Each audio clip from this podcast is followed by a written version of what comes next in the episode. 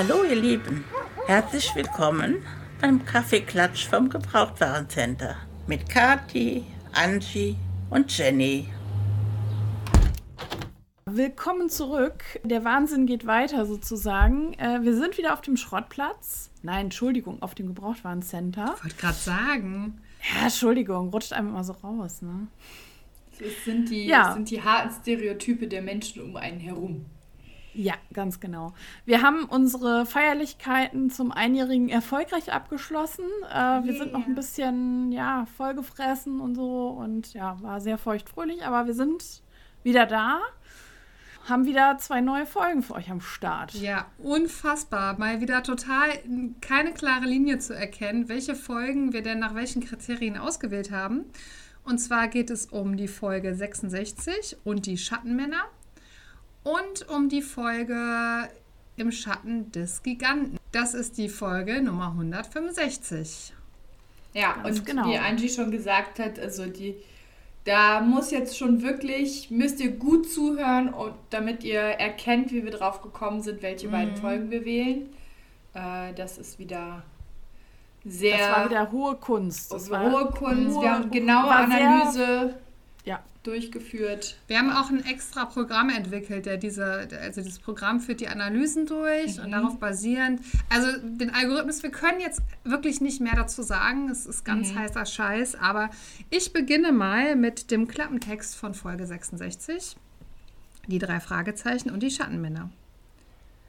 Aus einem harmlosen Ausflug nach Rom wird für die drei Fragezeichen ein ganz heißer Fall. Direkt vor ihren Augen ereignen sich dreiste Überfälle an sorglosen Spaziergängern. Die Geschwindigkeit und Routine der Diebstähle macht klar, hier sind Profis am Werk. Keine Frage, dass Justus, Peter und Bob die Verfolgung aufnehmen. Als sie jedoch den wahren Drahtziehern auf die Spur kommen, wird die Situation für sie mehr als brenzlig. Punkt, Punkt, Punkt. Genau, und wir haben die Folge 66, die mhm. am 4.12.1995 rauskam. Mhm. Ja, genau, das heißt jetzt hier zur, zur Aufnahmezeit ist das auch quasi schon fast ein Jubiläum für die Folge. Mhm.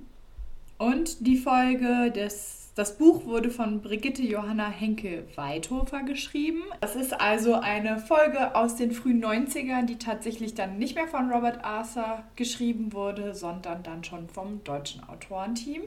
Und die Folge spielt in Rom und ist Teil der Europa-Serie oder Europa-Reihe Genau, die drei sind ja eine Zeit lang in Europa unterwegs, unter anderem in London, in Rom und auch in Deutschland. Mhm. Und ähm, genau, wir kommen relativ am Anfang so in den, in den Vibe rein. Es ist heiß, die sind mitten in Rom, die machen da ihre, ihre Sightseeing. Und dann kommt es direkt zu einem mhm. Handtaschenraub, den sie mitbekommen. Mhm. Und äh, es wird direkt aufregend und ja, äh, äh, actionreich. Ja, Just, und, Justus äh, wird die Handtasche, beziehungsweise der Rucksack, nicht die Handtasche, der Rucksack äh, entrissen. Äh, genau. Er kann nichts mehr tun. Und gleich darauf wird ja auch noch einer weiteren Frau äh, die Tasche mhm. entrissen, aber sie weiß sich zu wehren. Finde ich eine grandiose Szene direkt am Anfang. Denn sie, man hört im Hintergrund halt eine Frau auf Italienisch furchtbar schimpfen und ja. schreien und man hört auch, dass sie verteidigt, finde ich. Und äh, die drei sagen halt, oder ich weiß gar nicht, Justus sagt es, glaube ich, hier sehen wir direkt, wie es richtig geht. Die Frau äh, klammert sich wahrscheinlich an ihre Handtasche und äh, brüllt und schreit und zieht die Aufmerksamkeit auf sich und vertreibt eben ja. die dreisten Diebe. Finde ich eine so. grandiose Anfangsszene, liebe ich. Ja, Genau, und die drei machen sich dann natürlich auf zum Polizeirevier, um halt diesen, ja, diesen Handtaschenraub zu melden. Und da muss ich sagen, total unlogisch für mich, weil zu der Zeit, glaube ich, ist das ein relativ äh, unwahrscheinliches Szenario. Nämlich wird gesagt vom Sprecher, der Polizist spricht akzentfrei Englisch. Ja, ja. mit Sicherheit. In Italien in irgendeinem Vorort von Rom spricht der fließend. Ja. Der hat ja auch gar keinen Akzent, der spricht ja. einfach das, akzentfrei. Genau, da, das wird erwähnt. Und dazu habe ich eigentlich, das wollte ich euch später fragen, aber da greife ich mal Ja, die, die, das kommt ja auch später in der Folge noch mal auf. Ich habe mir da auch noch mal einige Notizen zugemacht. Ja, dann haut raus jetzt. Ja, also meine grundsätzliche Frage ist ja, wir sprechen ja, also es ist ja ein Hörspiel aus Amerika, was eben dann übersetzt wurde auf Deutsch in den Büchern und dann gibt es ein Hörspielskript und dann muss man natürlich irgendwie damit umgehen, ja. Und das ist wahrscheinlich eine Spielart, damit umzugehen, einen akzentfreien Sprecher zu wählen und das dann eben so in Anführungsstrichen geschickt dann einzuführen. Wobei bei vielen anderen Charakteren, die ja später noch auftreten, die haben ja, man, man hört, dass sie äh, nicht Native, in dem Falle dann Deutsch-Speaker sind. Äh, ich finde das sowieso immer total schwierig, sowas darzustellen, aber ich finde es halt viel sympathischer, so wie bei Ignazio oder Sophia, wenn man das hört. Und da wollte ich euch fragen, ja. wie, wie, findet ihr das? Jenny hat schon angedeutet, ist so ein bisschen ungeschickt, das so zu behaupten. Der spricht akzentfrei äh, Englisch und dann mhm. in dem Fall, wir hören dann ein akzentfreies Deutsch ja, was, was denkt ihr? Ja, also das habe ich tatsächlich auch hier stehen, dass es halt, ähm, man hat schon versucht, da diesen typischen italienischen Vibe, den man so kennt, Familie, Essen, äh, viel, blub, ne? es wird viel geredet, das ist ja auch in manchen Szenen zu hören, wenn die da essen zusammen bei dieser Familie, wo die wohnen. Man hört das Geschirr klappern, die Familie, es brabbelt die ganze Zeit irgendwer auf Italienisch und das finde ich, holt mich aber da rein in diese, in diese Szenerie und in, mhm. nach Italien. Also ich finde es in dem Fall, das ist gut gemacht.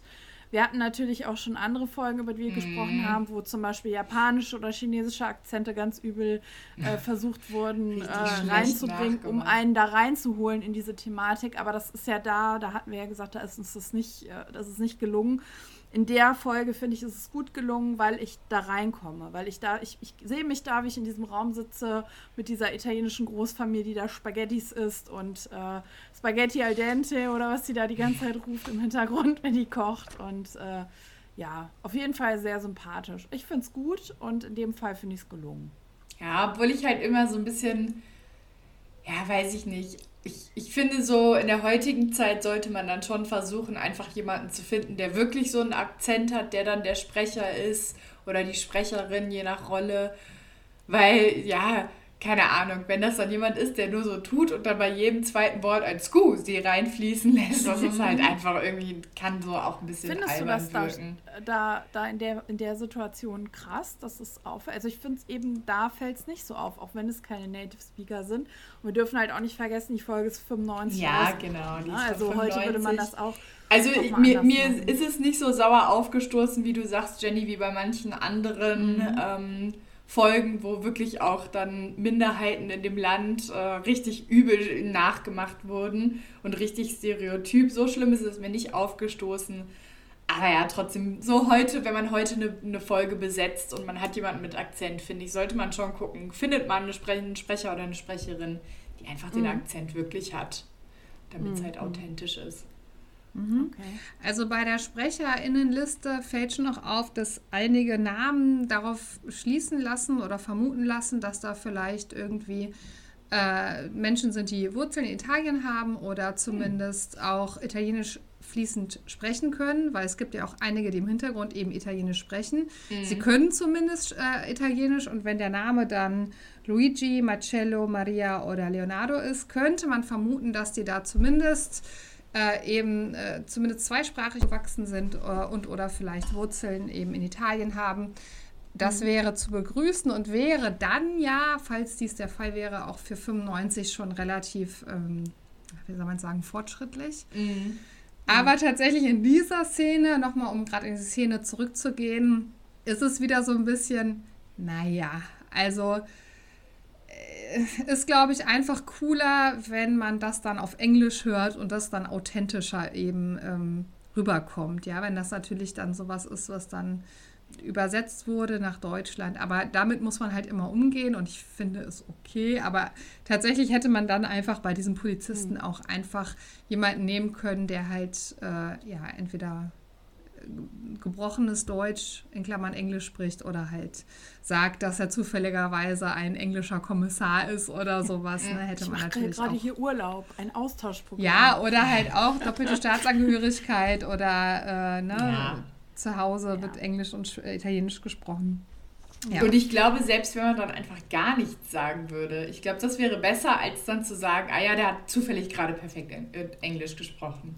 Ja, weil das passiert ja, ja bei, bei jeder Figur, die da kommt. Ähm, Ich meine, gut, Alexandra ist jetzt natürlich ja, obwohl Alexandra ist ja auch keine, ist ja auch nee. nicht aus Amerika ist oder. England. Das wird da ja auch einfach nicht erwähnt. Also von ja. daher, man hört jetzt auch keinen Unterschied zwischen der Alexandra und diesem mhm. Polizisten, der fließend Englisch sprechen kann. Von mhm. daher, naja, aber ja. ich glaube, das müssen wir einfach aushalten. Da, die, diese mhm. Schwierigkeit besteht halt immer. Mhm. Und wo wir gerade von Sprecher und der Sprecherinnenliste sprechen, in der Folge wird Alberto Bergamelli nämlich von niemand anderem gesprochen als Holger Malich, der uns ja allen bekannt ist als Inspektor Cotta später. Mhm. Das heißt, äh, Bergamelli äh, ist quasi der Cotta-Sprecher. Ich habe noch mal ein bisschen nachgeschaut. Also ab dem verrückten Maler, ab der Folge, ist Cotta statt Reynolds am Start. Also mhm. allerdings muss man sagen, in Klammern ohne Sprechrolle. Das kam dann erst später bei den Folgen. Und es gibt auch nur wenige Folgen, wo Kötter dann von anderen Sprechern gesprochen wurde. Das ist nämlich mhm. die 57, die 61 und die 62. Mhm, okay. Ansonsten äh, ist Holger Malich immer der Kotter gewesen mhm. in allen mhm. Folgen. Genau. Fand ich ganz witzig, weil ich die auch tatsächlich lange nicht gehört habe. Und beim Hören jetzt dachte ich direkt so, ah, okay, ist dir bisher nie aufgefallen, weil das einfach so ja. lange her ist, dass ich ja, die gehört habe. Es überhaupt nicht mhm. mehr auf dem Schirm nee. irgendwie. Total cool. Genau. Genau. Ähm, und sie lernen dann direkt auch ähm, im Zuge dieser Anzeigenerstattung die Alexandra kennen. Die ist nämlich ein Au-pair-Mädchen aus Deutschland und die ist bei der Familie Valentina Au-pair-Mädchen. Da wird direkt mal erklärt, dass in Europa Au-pair-Mädchen besonders beliebt sind, wo ich mir halt auch so dachte, hä, es gibt doch auch super viele äh, Au-pair-Mädchen in Amerika und auch in Südamerika. Ja, weiß man halt nicht, wie es 95 war, ne? Okay, ja mhm. gut, das stimmt. Das kann natürlich sein. Also, weil ich, ich weiß, dass es in den 90ern tatsächlich auch schon super viele Au-pair-Jahre gemacht haben in Europa, aber weiß ich nicht, wie, inwiefern da das schon üblich war, das in Amerika zu machen.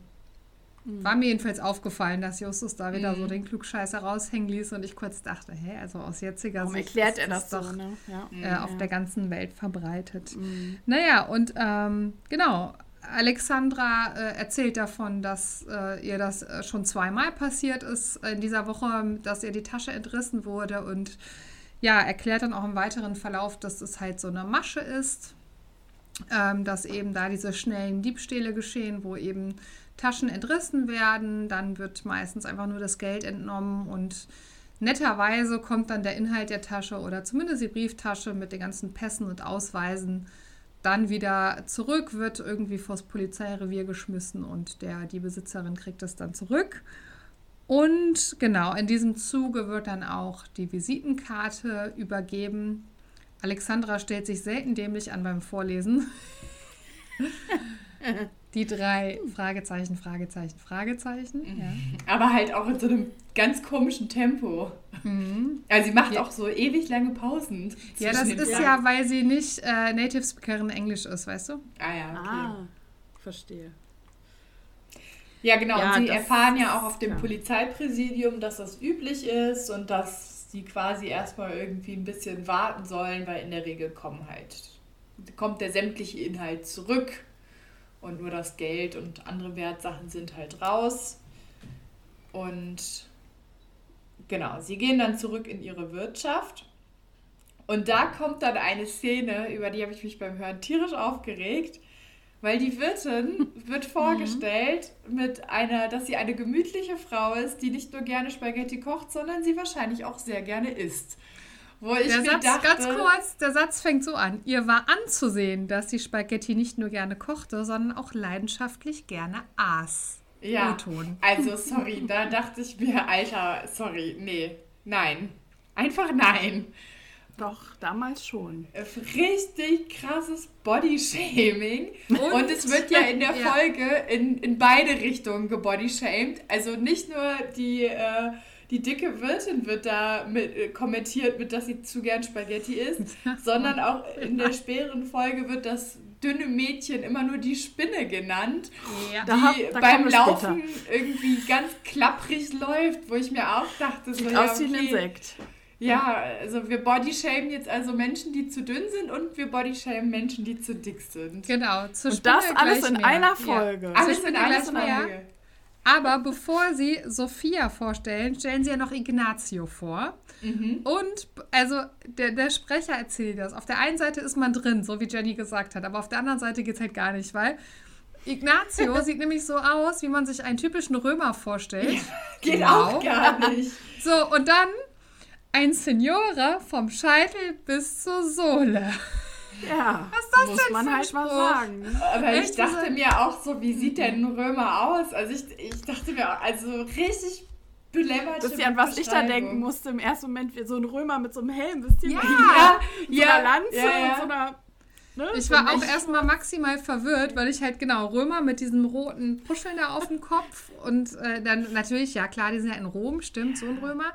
Und dann stellen sie halt diesen, ähm, diesen Signore in krassen Gegensatz zu der eben, wie eben genannt wurde, vorgestellten Sophia. Also die sagen wirklich im Gegensatz zu Ignazio äh, und dann eben das, was Kati gerade Ja. sagte, wo ich mir denke, wow, okay, der römische Signore und die dicke Sophia, die aber halt fantastische Nudeln kocht, Stereotype, hallo. Ist ja total, total schön, dass ihr die italienische Sprache auch irgendwie da mit reinbringt, aber ey, Aber das geht gar nicht. Ich hatte bei der Beschreibung von Ignazio, ähm, kennt, ihr kennt doch hier von Asterix und Obelix, da gibt es doch den, den Cäsar Ja. in den Comics. Und ich hatte irgendwie die ganze Zeit diesen Cäsar von Asterix und Obelix im Kopf. Okay. Aber richtig unnötige Beschreibung. Naja, Ja, auf jeden also Fall, da hing ich auch. Ja, also überhaupt nicht mehr zeitgemäß. Ich meine, auch 95 hätte man äh, eigentlich wissen können, dass das unnötig ist. Ja, naja, gut. Ja, und dann geht es halt nochmal um diese Taschendiebstähle, mm, um diese Bandenkriminalität. Und Justus erklärt, dass das auch mit der hohen äh, Jugendarbeitslosigkeit in Italien zusammenhängt. Und das fand ich echt nochmal äh, ganz interessant und habe dann dazu nochmal ein bisschen recherchiert. Wirklich? Anti, Anti ärgert sich jetzt, weil sie auch was dazu recherchiert hat. Ich lasse dir natürlich gerne den Vortritt und ergänze oder korrigiere dann. Vielen Dank. Ja, ich habe mir mal so, noch mal so ein bisschen die Jugendarbeitslosigkeit in Europa angeguckt, aber vor allem heute. Und ähm, Jugendarbeitslosigkeit wird meistens festgelegt zwischen 15 und 24 oder 15 und 29. Also das sind Jugendliche nach den Studien. Mm, Heute ist die höchste Jugendarbeitslosigkeit in Spanien. Und wisst ihr, wo die niedrigste Jugendarbeitslosigkeit herrscht in Europa? Das hat mich sehr überrascht. Ich schließe mich äh, mal nicht an, weil ich habe genau Weil diese Statistik mir angeguckt. Okay. Jenny, du Ich darfst. sag mal die Niederlande. Nee, tatsächlich Tschechien. Oh. Das hat mich richtig überrascht. Da habe ich Ja, irgendwie hätte ich jetzt mit auch nicht gerechnet. Ja. Nee, ich hätte jetzt eher so Benelux gedacht. So ja, genau, ne? so Benelux oder vielleicht auch irgendwie Schweden oder sowas. Aber ja, genau. Und äh, jetzt 2021, ähm, in der Folge sagen sie ja, jeder Vierte ist äh, Mhm. von Jugendarbeitslosigkeit betroffen. Und tatsächlich war die Zahl jetzt 2021 noch ein bisschen höher und lag bei 28 Prozent. Angie runzelt die Stirn.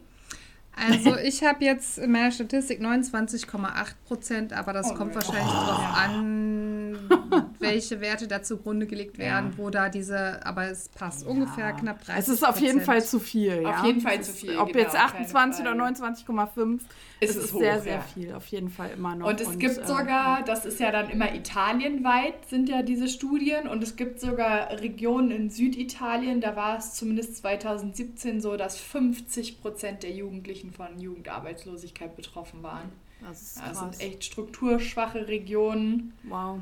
Wo es halt echt kaum bis gar Ja. keine Perspektive für junge Menschen gibt. Echt krass. Kathi, Hm. von wann sind deine Zahlen? Von 17? Also die, ähm, die ganz Italien ist von 21 Mhm. und das ist in Süditalien teilweise 50 Prozent, ist es von 2017.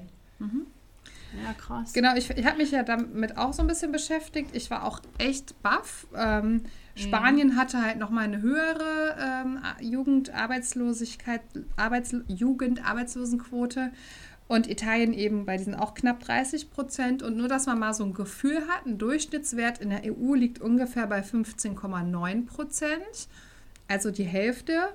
Und in Deutschland, ach Jenny, was meinst du jetzt so im, in Deutschland? Wie hoch ist da die Quote? Das kann ich euch ja nicht Boah, beide das raten ist lassen. schwer. das ist jetzt schwer. Ich weiß es nicht. Sag. Aber meinst du niedriger oder höher als diese 15,9 EU-Durchschnittsquote? Ich würde sagen, ein bisschen drüber, würde ich jetzt mal tippen. Nee, tatsächlich liegen wir drunter und zwar deutlich mit 6,6 Prozent. Oh, also das, das ist, ist natürlich wow. gut. Eine ja. äh, vergleichsweise niedrige Quote, auch wenn sie, ähm, also wenn es noch Länder gibt, wo sie eben niedriger ist. Mhm. Fand ich auch sehr spannend, weil natürlich das eben genau dann zum Problem wird, dass die jungen Leute erstmal, sie langweilen sich, sie haben keine Beschäftigung, dann fehlt ihnen natürlich auch das nötige Kleingeld und sie sind auch vielleicht, ja, wenn das länger anhält, deprimiert und kommen dann eben auf diese Ideen. Und äh, ja, mhm. fand ich auch sehr interessant, habe mich länger mit beschäftigt und ähm, mhm. das hängt tatsächlich in allen Ländern sehr eng zusammen, die Arbeitslosigkeit mhm. und die äh, Kriminalitätsrate.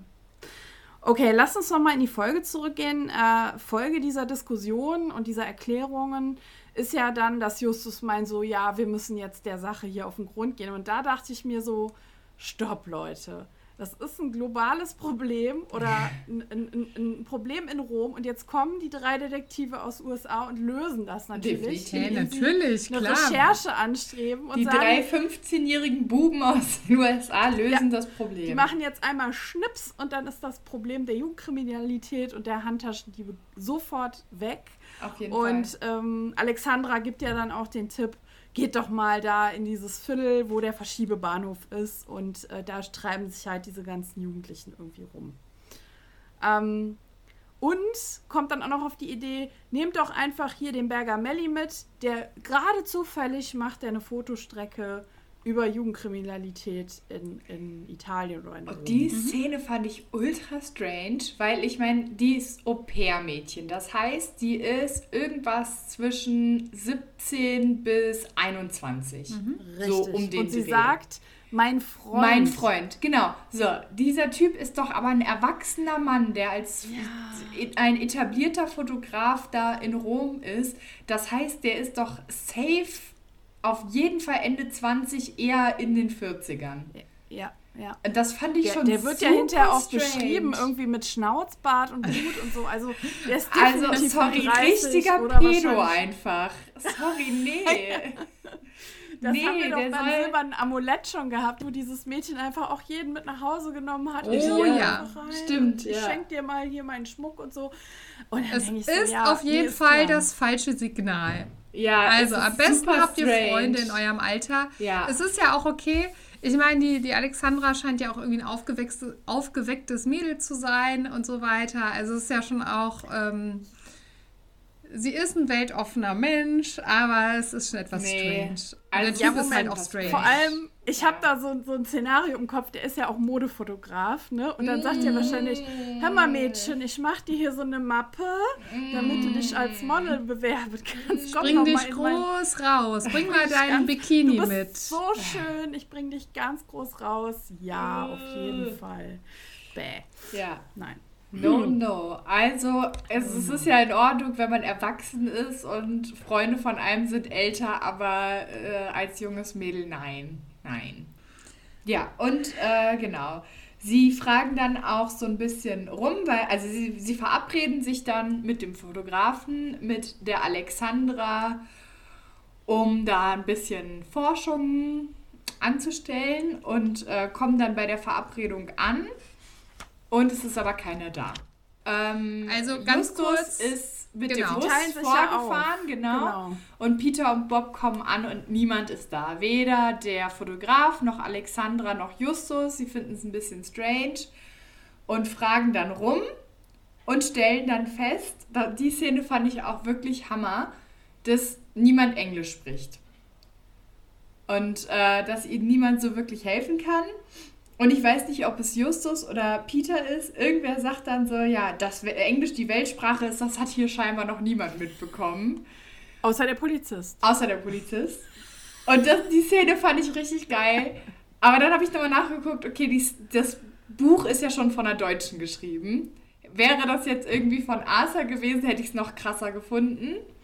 Aber trotzdem musste ich über die Szene halt echt so ein bisschen lachen, weil das ja schon irgendwie, die Amis sind ja schon so drauf, so dass sie überall Englisch sprechen und auch überall grundsätzlich davon ausgehen, dass Englisch gesprochen wird und man muss andere Sprachen nicht lernen. Ist natürlich auch Stereotyp, gibt natürlich super viele Amerikaner, die viele Sprachen sprechen. Ähm, aber ja, ich war, habe halt auch schon eine Amerika-Rundreise gemacht und ja, es gibt halt schon auch echt viele Amerikaner, die so drauf sind, dass sie halt keine andere Sprache sprechen und dass es für die irgendwie klar ist, jeder muss Englisch können, so nach dem Motto. Ja, fand ich ganz witzig, die Szene. Mhm. Ja, und in der, in dem Zusammenhang lernen sie dann ja auch eben die Spinne kennen. Mhm. Die sehen sie ja dann auch. Und da, ey, die muss ich visualisieren, die Spinne, ne? Ohne Witz. Die, äh, die, die stelle ich mir, ich, ich, ich schicke euch die Tage mal was. Ich weiß ganz genau, wie die aussieht, die Spinne. Wirklich. Kennt ihr genau Charlie und die Schokoladenfabrik, die Verfilmung mit mhm. äh, Johnny Depp? Mhm. Ich bin zwar mehrfach doch, eingeschlafen, aber ja.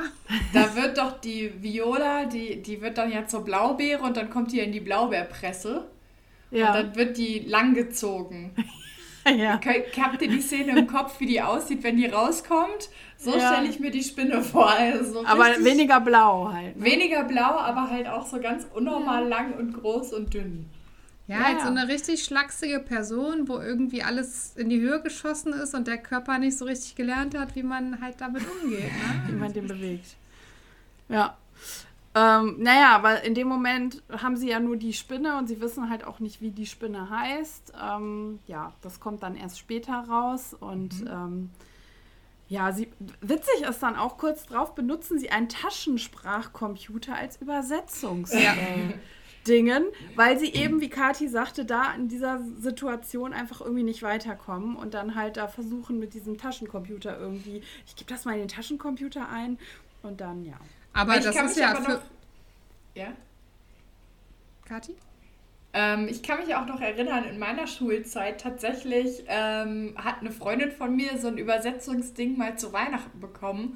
Ach, und wir echt? fanden das total irgendwie ja, total voll die Technologie einfach, fanden das richtig krass. Mhm. Heute lachen die Schüler natürlich drüber, die haben halt alle ein Handy in der Hosentasche. Das wollte ich nämlich sagen, weil ich meine, jetzt haben wir äh, 2021 und es gibt halt irgendwie selbst, du musst auch nicht mal eine App haben, du kannst es online dir alles übersetzen lassen und auch dann eben vorlesen lassen. Aber ich finde halt für 1995 ist das doch schon mhm. eine Wahnsinnstechnologie. Das gab es ja, natürlich. Ja. Aber das war jetzt nicht was, was ähm, jeder halt in der Hosentasche hatte, wie du nee. schon gerade gesagt hast, sondern es war halt wirklich ein, ja, ein kleiner Computer. Und ähm, ja, eigentlich sehr fortschrittlich. Ja, voll. Aber man muss jetzt, man muss halt auch sagen, in dieser Szenerie, etwas später, muss ich wieder sagen, Hashtag Zeitgeist. Hätten sie irgendwas gehabt zu der Zeit, also wäre das heute gewesen, hätten sie auch Handys gehabt, aber auch da haben sie eine Telefonzelle gesucht, ja. Hashtag Zeitgeist. Also sie haben sich da verloren, die waren da verabredet und waren halt nicht alle da. Ja, dann gehst du halt hin und versuchst dann da rum zu telefonieren. Und jetzt sag mir mal, dass sie auf jeden Fall die Nummer von ihrer Pension oder von Alexandras Haushalt dabei hatten, damit sie irgendwie die Leute anrufen. Also du brauchtest ja dann immer ein Telefonbuch mit dir oder Ja, obwohl das ja schon auch oft in den Telefonzellen auch lag. Mhm. Ja, gut, da, ja, dafür und, musst du aber halt dann auch wissen, ne? Ja, ja am Ende der Folge sagt Justus ja auch, dass, also da findet er die Adresse von dem Fotografen ja auch im, äh, im Telefonbuch. Ja. Und jetzt bei genau. Alexandra, jetzt, die wohnt ja bei Familie Valentina, ich denke mal, die ist wahrscheinlich, und, und so eine Pension. Die steht garantiert die, nicht im Telefonbuch. Na gut, Doch. aber vielleicht so ein Sekretär Designer. davon oder so. Mhm. Und ich glaube, diese Pension, wo die sich aufhalten, die, die wollen ja auch gefunden werden. Mhm. Also ich glaube, wenn ja, man in Pension, 95 denkt, dann... Ja, die Pension ja, aber die Valentinas stehen mit Sicherheit nicht im Telefon. Nee, aber also, wie gesagt, so ein mhm. Büro von denen oder sowas, das schon. Die Privatadresse auf gar keinen Fall, da bin ich bei dir. Aber ich sag euch aus Erfahrung, ich habe auch in den 90ern noch in Telefonzellen mit Telefonkarten Menschen angerufen, weil Münzen gab es da auch nicht mehr so oft Münztelefone. Also hatte man diese tollen Telefonkarten mhm. in allen möglichen mhm. Farben mit irgendeinem Guthaben drauf. Und äh, ja, da gab es zum Teil auch noch Telefonbücher. Aber die waren meistens so runtergerockt, die Oder Seiten kaputt waren gerissen oder so. Oder da hat einer irgendwie sein Bier reingekippt oder sonstiges, weil die Leute äh, beim Regen in der Telefonzelle geraucht haben und so ein Mist. Boah, in Also, Telefonzellen hat ja es immer richtig eklig nach Zigarettenrauch gerochen, ne? Ich Ja, hab den wie eine Geruch richtig in der Nase. So nach, Mhm. nach Kippe und nach Bier und nach Pipi so ein bisschen, ne? Ja. Das war schon echt fies. Und da habe ich mich tatsächlich auch, wir kommen gerade ein bisschen vom Thema ab, aber wirklich dieser Uringeruch, ne? Warum pinkelt man dann in die Telefonzelle? Weil man wird doch ich da gesehen. Also, Verstehe ich auch nicht, was einem das gibt. Ja. also ich Ich denke glaub, das eher, machen, Entschuldigung an die Männer, aber ich glaube, das machen auch nur Männer. und ich, nie glaube auch, Frau dass das nichts mit der Notdurft zu tun hat, sondern dass das mit Nee, Vandalismus zu tun hat. Ja, Ja, natürlich. Weil, wie gesagt, also man sieht doch von draußen alles. Natürlich. Also ja, und ich meine, wenn man halt wirklich mal dringend Pipi muss, dann kann er meinetwegen an einen Baum Pipi machen, das spült der Regen ja weg. Aber in der Telefonzelle, da wird das halt nicht weggespült, ne? Ja, das vielleicht, das ist ein anderes Thema. Ja, ich wollte gerade sagen, wir kommen jetzt eine mal andere Folge. dezent vom Thema ab, aber wir haben alle drei noch Telefonzellen benutzt. Und wir haben auch noch den Geruch in der Nase haben sehr noch den Geruch in präsent. der Nase und äh, gehen jetzt wieder ins äh, Rom zurück, wo die drei Fragezeichen ähm, Justus suchen. Also die zwei Fragezeichen suchen Justus. Genau, und die Spinne führen sie auf den richtigen, äh, führt sie auf den richtigen Weg und zeigt auf ein Haus, in das sie reingehen sollen. Und da finden sie Justus dann ähm, in einem Schrank geknebelt. Und Justus berichtet, dass er den Fotografen beobachtet hat mit zwei Männern und dass er da vermutlich, er weiß es nicht so genau, aber wahrscheinlich gesehen wurde und vermutlich von den beiden Männern dann einen drüber bekommen hat und äh, bewusstlos geworden ist, aber er weiß es dann halt nicht so genau. Er kann sich halt nur erinnern, dass er die drei Personen beobachtet hat und als nächstes fand er sich halt in diesem Schrank wieder. Sie finden dann auch zwischenzeitlich noch die kaputte Brille von der Spinne irgendwo auf der Straße. Das ist vielleicht äh, noch ein Hinweis für später. Genau. wichtiger. So. Die Alexandra, also sie gehen dann zurück in ihre Pension und Alexandra ruft dann auch an und ähm, ja, sie konnte irgendwie nicht weg. Das war so der O-Ton. Sie, ne, wir haben dich vermisst, ja, ich konnte nicht weg. Ähm, aber als Entschädigung würde jetzt hier die, ihre Gastmutter äh, hier Tickets für eine Modenschau locker machen und sie würde die drei dann da halt entsprechend einladen. Es scheint ja so das Highlight der Woche da dann zu sein, diese riesige Modenschau. Ähm, und äh, ja, kurz danach, also bevor es zur Modenschau geht, äh, bricht ja nur Justus dann auch beim Bergamelli ein und findet da nämlich die Spinne im Schrank oder gefesselt und geknebelt in dieser Wohnung. Und jetzt erfahren wir auch das erste Mal den Namen der Spinne. Sie heißt nämlich Franka. Und so bekommt die Spinne auch irgendwie endlich mal ein Profil, ja, weil, wie wir eben festgestellt haben, vorher hat es nur gereicht, sich über sie lustig zu machen, dass sie Brille trägt und so schlapsig ist und komisch aussieht. Also nicht so nett, aber jetzt bekommt man irgendwie, bekommt sie eine Stimme und einen, einen Namen. Ja. Genau. Und Ähm. sie stellen fest, dass komische Bilder bei dem Fotografen zu finden sind. Und, Und man wir merkt sprechen nicht von Nacktbildern übrigens. Nein, nicht von Nacktbildern von Alexandra. Zum Die, Glück. wer weiß, die lagen vielleicht in einer anderen Schublade. Also ich Die schließe war es noch in der, aus. in der Entwicklungskammer. Da in der Genau, vielleicht waren sie noch in der Dunkelkammer. Aber sie finden auf jeden Fall komische Fotos. Man weiß noch nicht so genau, was es los ist, aber man merkt mal wieder, Justus hat voll den Durchblick, obwohl man halt als Zuhörer noch nicht so richtig mitgenommen wird. Nee, das stimmt. Und dann kommt es zum großen Happening bei der Modenschau. Ganz genau, weil Justus äh, möchte Alberto zur Rede stellen. Und Alberto sagt aber, nee, hier hau ab, ich habe zu tun, es geht jetzt nicht. Aber Justus bleibt hartnäckig und konfrontiert ihn dann eben mit diesen Fakten, ähm, dass er irgendwas mit der Mafia zu tun haben muss, weil ne, die Fotos und sonstige Hinweise darauf hindeuten. Und da habe ich jetzt mal einen kleinen Side-Fact für euch. Wenn er nämlich tatsächlich bei der Mafia arbeiten würde, dann würde der niemals was sagen. Das ist nämlich der Ehrenkodex bei der Mafia. Bloß nicht den Mund aufmachen. Und ähm, unten in, in, in der Gegend ist ja äh, die Cosa Nostra sehr aktiv. Das heißt übersetzt unsere Sache. Also Cosa mhm. Nostra ist unsere Sache. Und die sind aber hauptsächlich auf Sizilien und äh, in Neapel aktiv seit den 1970er Jahren. Also zu der Zeit dann wohl auch. Aber es gibt halt auch Ableger des Clans in Rom von dieser Cosa Nostra mhm. Mafia. So und ähm, da habe ich direkt gedacht, okay, wenn der wirklich bei der Mafia ist, dann hätte der nicht so schnell ausgepackt, weil er ganz genau weiß, dass er da nicht mehr länger lebt als zwei Tage. Mhm. Genau, und Justus erklärt dann auch, was es mit den Fotos auf sich hatte und äh, sagt ihm auch, dass er die in seiner Wohnung gefunden hat mm, und dass halt er weiß, dass der Fotograf ähm, ja, Kriminalfälle stellt und fotografiert, um die halt an die Presse zu verkaufen und dass er da halt quasi dann so mit krummen Dingern sein Geld macht und äh, sagt auch so, ja, ja, du lebst als Fotograf über deine Verhältnisse, machst da gemeinsame Sache mit der Mafia, verkaufst da deine Bilder, deine gestellten Bilder an die, an die Presse. Und äh, ja, wenn du jetzt nicht verrätst, wer dein Boss ist, dann äh, lasse ich dich hier und jetzt auf der Treppe während diesen, dieses Events verhaften und dann ist dein Ruf dahin und du kannst nie wieder als Fotograf arbeiten. Genau. Was schon ja. echt auch eine harte Strategie mhm. ist. Ne? Ja. Also da habe ich mich halt so kurz gefragt, also wenn das jetzt wirklich ein echter Kommissar und ein echter Fall wäre, ähm, ob das ob das so möglich ist, ob man so ein Fake machen darf. Also Weißt du? Mhm.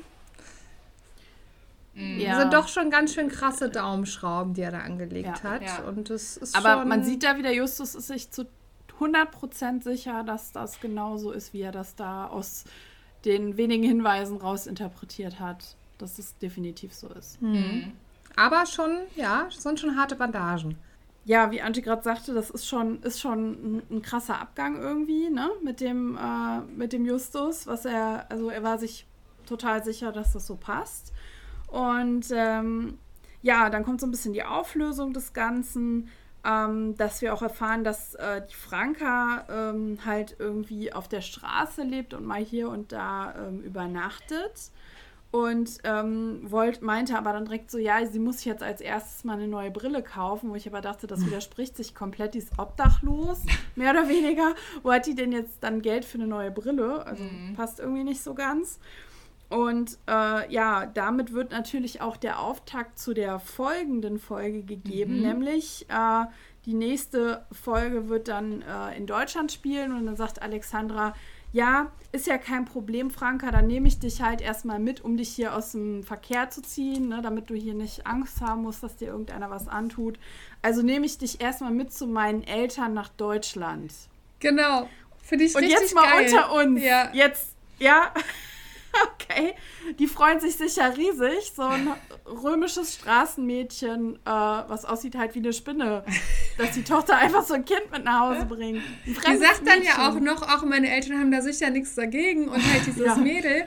Also ich meine, kann man, kann man natürlich machen, ist eine nette Aktion, aber frag bitte erst die Eltern. Bring sie nicht ja. einfach mit. Erstens das. Zweitens, ich meine, 95 halt jemanden einfach mal aus Italien nach Deutschland mitzunehmen. Ich meine, man braucht ja auch einen Pass und man muss ja auch irgendwie, klar, die ist da irgendwie auch in Gefahr. Ne? Es könnte ja immer noch sein, dass ja, sie dann. Aber wenn die noch nicht mal einen Schlafplatz hat, dann wird die garantiert auch keinen Ausweis haben oder irgendetwas. ja, also das, das widerspricht sich alles komplett. Das ist ja. völlig ja. Äh, also wie, wie ihr sagt, nett gemeint, aber in der Realität nicht. Und die Frage ist halt, also Alexandra hat ja dann offensichtlich ihren Au-pair-Job beendet und äh, mhm. äh, geht dann halt nach Deutschland zurück. Und Was ja aber gut sein kann, das ist ja von Sommer ja, bis Sommer. Ja, kann ja sein, aber äh, voll halt auch der Zufall, dass sie offensichtlich so zeitnah nach Hause geht, weil ich meine, wenn sie jetzt noch ein paar Wochen bei den Valentinas wäre, dann hätte sie ja genau weiterhin das Problem.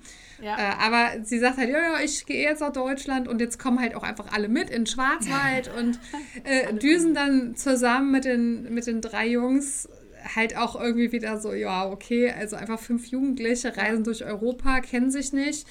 Die eine Kein ist halt Geld. halt ja kein Geld, beziehungsweise zumindest eine davon mindestens. Vielleicht hat äh, Alexandra jetzt ja auch richtig Fettkohle verdient in ihrem Au-pair-Jahr, hat ordentlich was klar. zurückgelegt.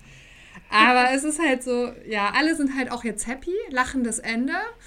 Mhm. Das halt ein Kind oder ein Jugendlicher obdachlos ist, ach komm, schwamm drüber, haha, super. Lachen einfach. das Lachen war weg. Nein, aber äh, nein, aber ist ja ein ganz guter Auftakt eben für die nächste Folge. Ist irgendwie ganz süß auch gemacht. Äh, ja, komm, du bist jetzt eine von uns, ne? Mal eben so auf Fünf-Freunde-Modus umschalten und wir machen jetzt die Tour weiter hier. Ähm, fehlt nur noch der Hund. Ja. Du, da gibt es in Rom genug Straßenhunde, das Problem lässt sich lösen. Ein Hund oder eine Katze findet sich sicherlich ja. irgendwie auf der Straße, kein Ding.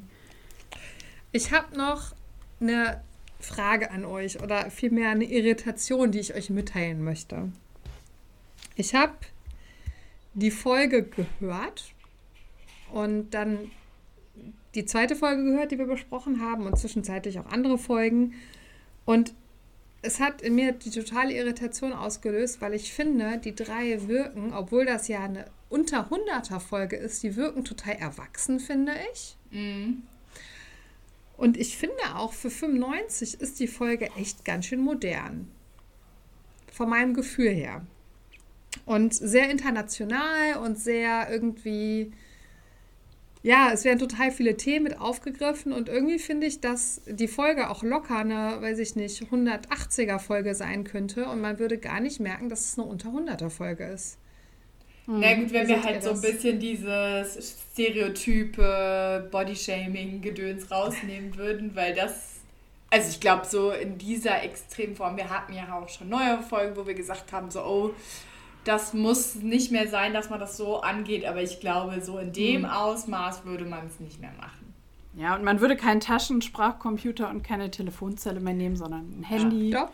Telefonzelle, da widerspreche ich dir sofort. Das wird auch in ganz vielen späteren Folgen sogar noch genutzt.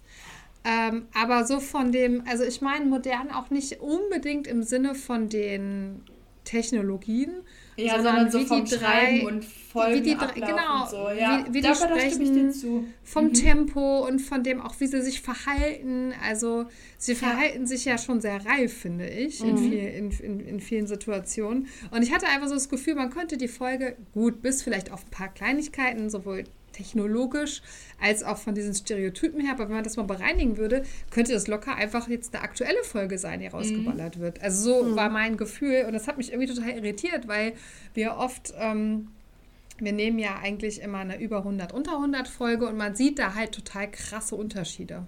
Mhm. Und ich fand bei der Folge mhm. war das jetzt nicht so. Das hat mich total mhm. irritiert, aber im positiven Sinne. Mhm. Ja, okay. das stimmt. Wollen wir dann mal kurz noch was vor der Bewertung Cover? über das Cover? Genau. genau. Ich wollte gerade auch fragen, was sagen wir zum Cover? Sehr gut. Ja, ich kann gern starten. Ich finde das Cover irgendwie total strange und das ist überhaupt nicht passend zur Folge. Also man sieht da halt diese drei Schattenmänner, den, den Fotografen mit dem Schlapphut und seine zwei Komplizen. Aber das sieht irgendwie so aus, als es würden die durch die Wüste laufen. Es sind vier. Männer. Es sind vier Männer, okay. Mhm. Aber es sieht halt so aus, als würden die irgendwie durch die Wüste laufen oder durch so eine mhm. Berglandschaft. Und die Folge spielt ja mitten so im quirligen Rom und man hört ja auch in ganz vielen Szenen irgendwie so Hupe und Gerede im Hintergrund. Also es spielt ja ganz offensichtlich die ganze Zeit in der Innenstadt und dann so, mhm. so eine Berglandschaft, also das passt, finde ich, gar nicht. Mhm. Was sagt ihr Jenny? dazu? Ja, da, also genau, also man, man erkennt sofort, dass das halt hier die Mafia darstellen soll, wenn man den Kontext der Folge dann kennt, also die Folge zu Ende gehört hat und dass das eine wahrscheinlich dann der Megamelli sein soll. Ähm, ja, ist okay, aber gebe ich Katja auch recht, sieht halt aus, als würden die irgendwo an der Straße stehen oder in der Wüste oder mhm. so. Also hätte ich mir vielleicht auch ein bisschen mehr Stadtfeeling gewünscht, aber mhm. gut, ist okay, ist in Ordnung. Aber also, nicht spektakulär. Also ich muss sagen, ich habe mir die Folge angemacht und ich hatte überhaupt gar keine Ahnung, dass das das Cover von dieser Folge ist. Mhm. Ich habe das überhaupt nicht zusammengebracht. Ich glaube, mir fällt halt gerade genau in dem Moment, Katja, wo du das gesagt hast, auf, woran es liegt, weil es halt auch nichts miteinander zu tun hat. Mhm. Also ich habe echt überlegt, boah, welche Folge war das denn nochmal? Ich gucke mir mal das Cover zuerst an, dann mache ich die Kassette an und dann denke ich so, wow, okay, total, also mir, mir fiel dann wieder der Inhalt so langsam der Folge, das mhm. kam dann so beim Hören, aber ich dachte halt, hey, ich dachte jetzt, das wäre wirklich irgendwo in der Wüste. Es hat überhaupt nichts mit dem Fall zu tun. Ja. Aber ich muss halt auch wieder sagen, das liegt halt daran, dass ich dieses Cover mal wieder total unheimlich finde, richtig Angst davor habe und offensichtlich aus diesem Grund mal wieder Ewigkeiten diese Folge nicht gehört habe. Ich hab, bin echt ein Schisser. Und ich finde das Cover, unabhängig davon, dass es gar nicht passt, aber das Cover an sich super cool und ich habe das sogar das, gemalt. Das ich Cover hab, ist super schön, mh. keine Frage, da braucht wir nicht drüber diskutieren, aber es passt ich halt hab, einfach null zur Folge. Ja, ist halt auch ein echter Eiger Rasch, ne, muss man halt auch sagen. Also ja. Eiger Rasch hat einfach für mich, also natürlich gab es auch einige ähm, gute illustrierte Cover, jetzt dann als Eiger Rasch es eben nicht mehr gemacht hat. Ähm, keine Frage, aber ich muss sagen, Algarasch hat doch ihren ganz eigenen Stil. Mm. Immer. Das siehst du. Und ich habe jetzt gerade mal dreimal, ich habe, ich habe, ich habe gesagt, musste rausschneiden. Hast du, was du hast. Äh, du hast mich. Ich zitiere noch Rammstein. Also, äh, genau, und weil ich das Bild so cool finde, habe ich es tatsächlich selber gemalt als Bild. Vielleicht äh, stelle ich das mal online irgendwann, wenn wir diese Folge mm. rausgebracht haben. Äh, auf jeden Fall, Cover kriegt von mir äh, super 10.000 Sternchenpunkte, weil ich es toll finde, aber es passt halt null zur Folge. Okay, habt ihr noch was? Weil sonst kommen nee. wir zur Bewertung. Und ich habe mir ist mal aufgefallen, weil ich das immer aufrufe, fange ich nie an. Deswegen starte ich jetzt einfach mal selber. Ähm, ich finde, wir haben ja schon super viel, ich habe ja gerade auch schon viel zusammengefasst. Ich finde diese Irritation, die die Folge auslöst, total schön. Ich finde die Folge wirklich solide und sie ist so ein bisschen, kommt mal raus aus der Komfortzone, raus aus Rocky Beach. Allerdings ist es trotzdem aus genannten Gründen jetzt kein Top-Knaller. Ich war so zwischen 6 und 7. Äh, gebe aber die 6 tatsächlich. Mhm. Okay. Ähm, ich frage Jenny. Ja, ich habe jetzt auch gar nicht so viel mehr zu sagen als du. Also es ist für mich eine solide Folge, kein Knaller.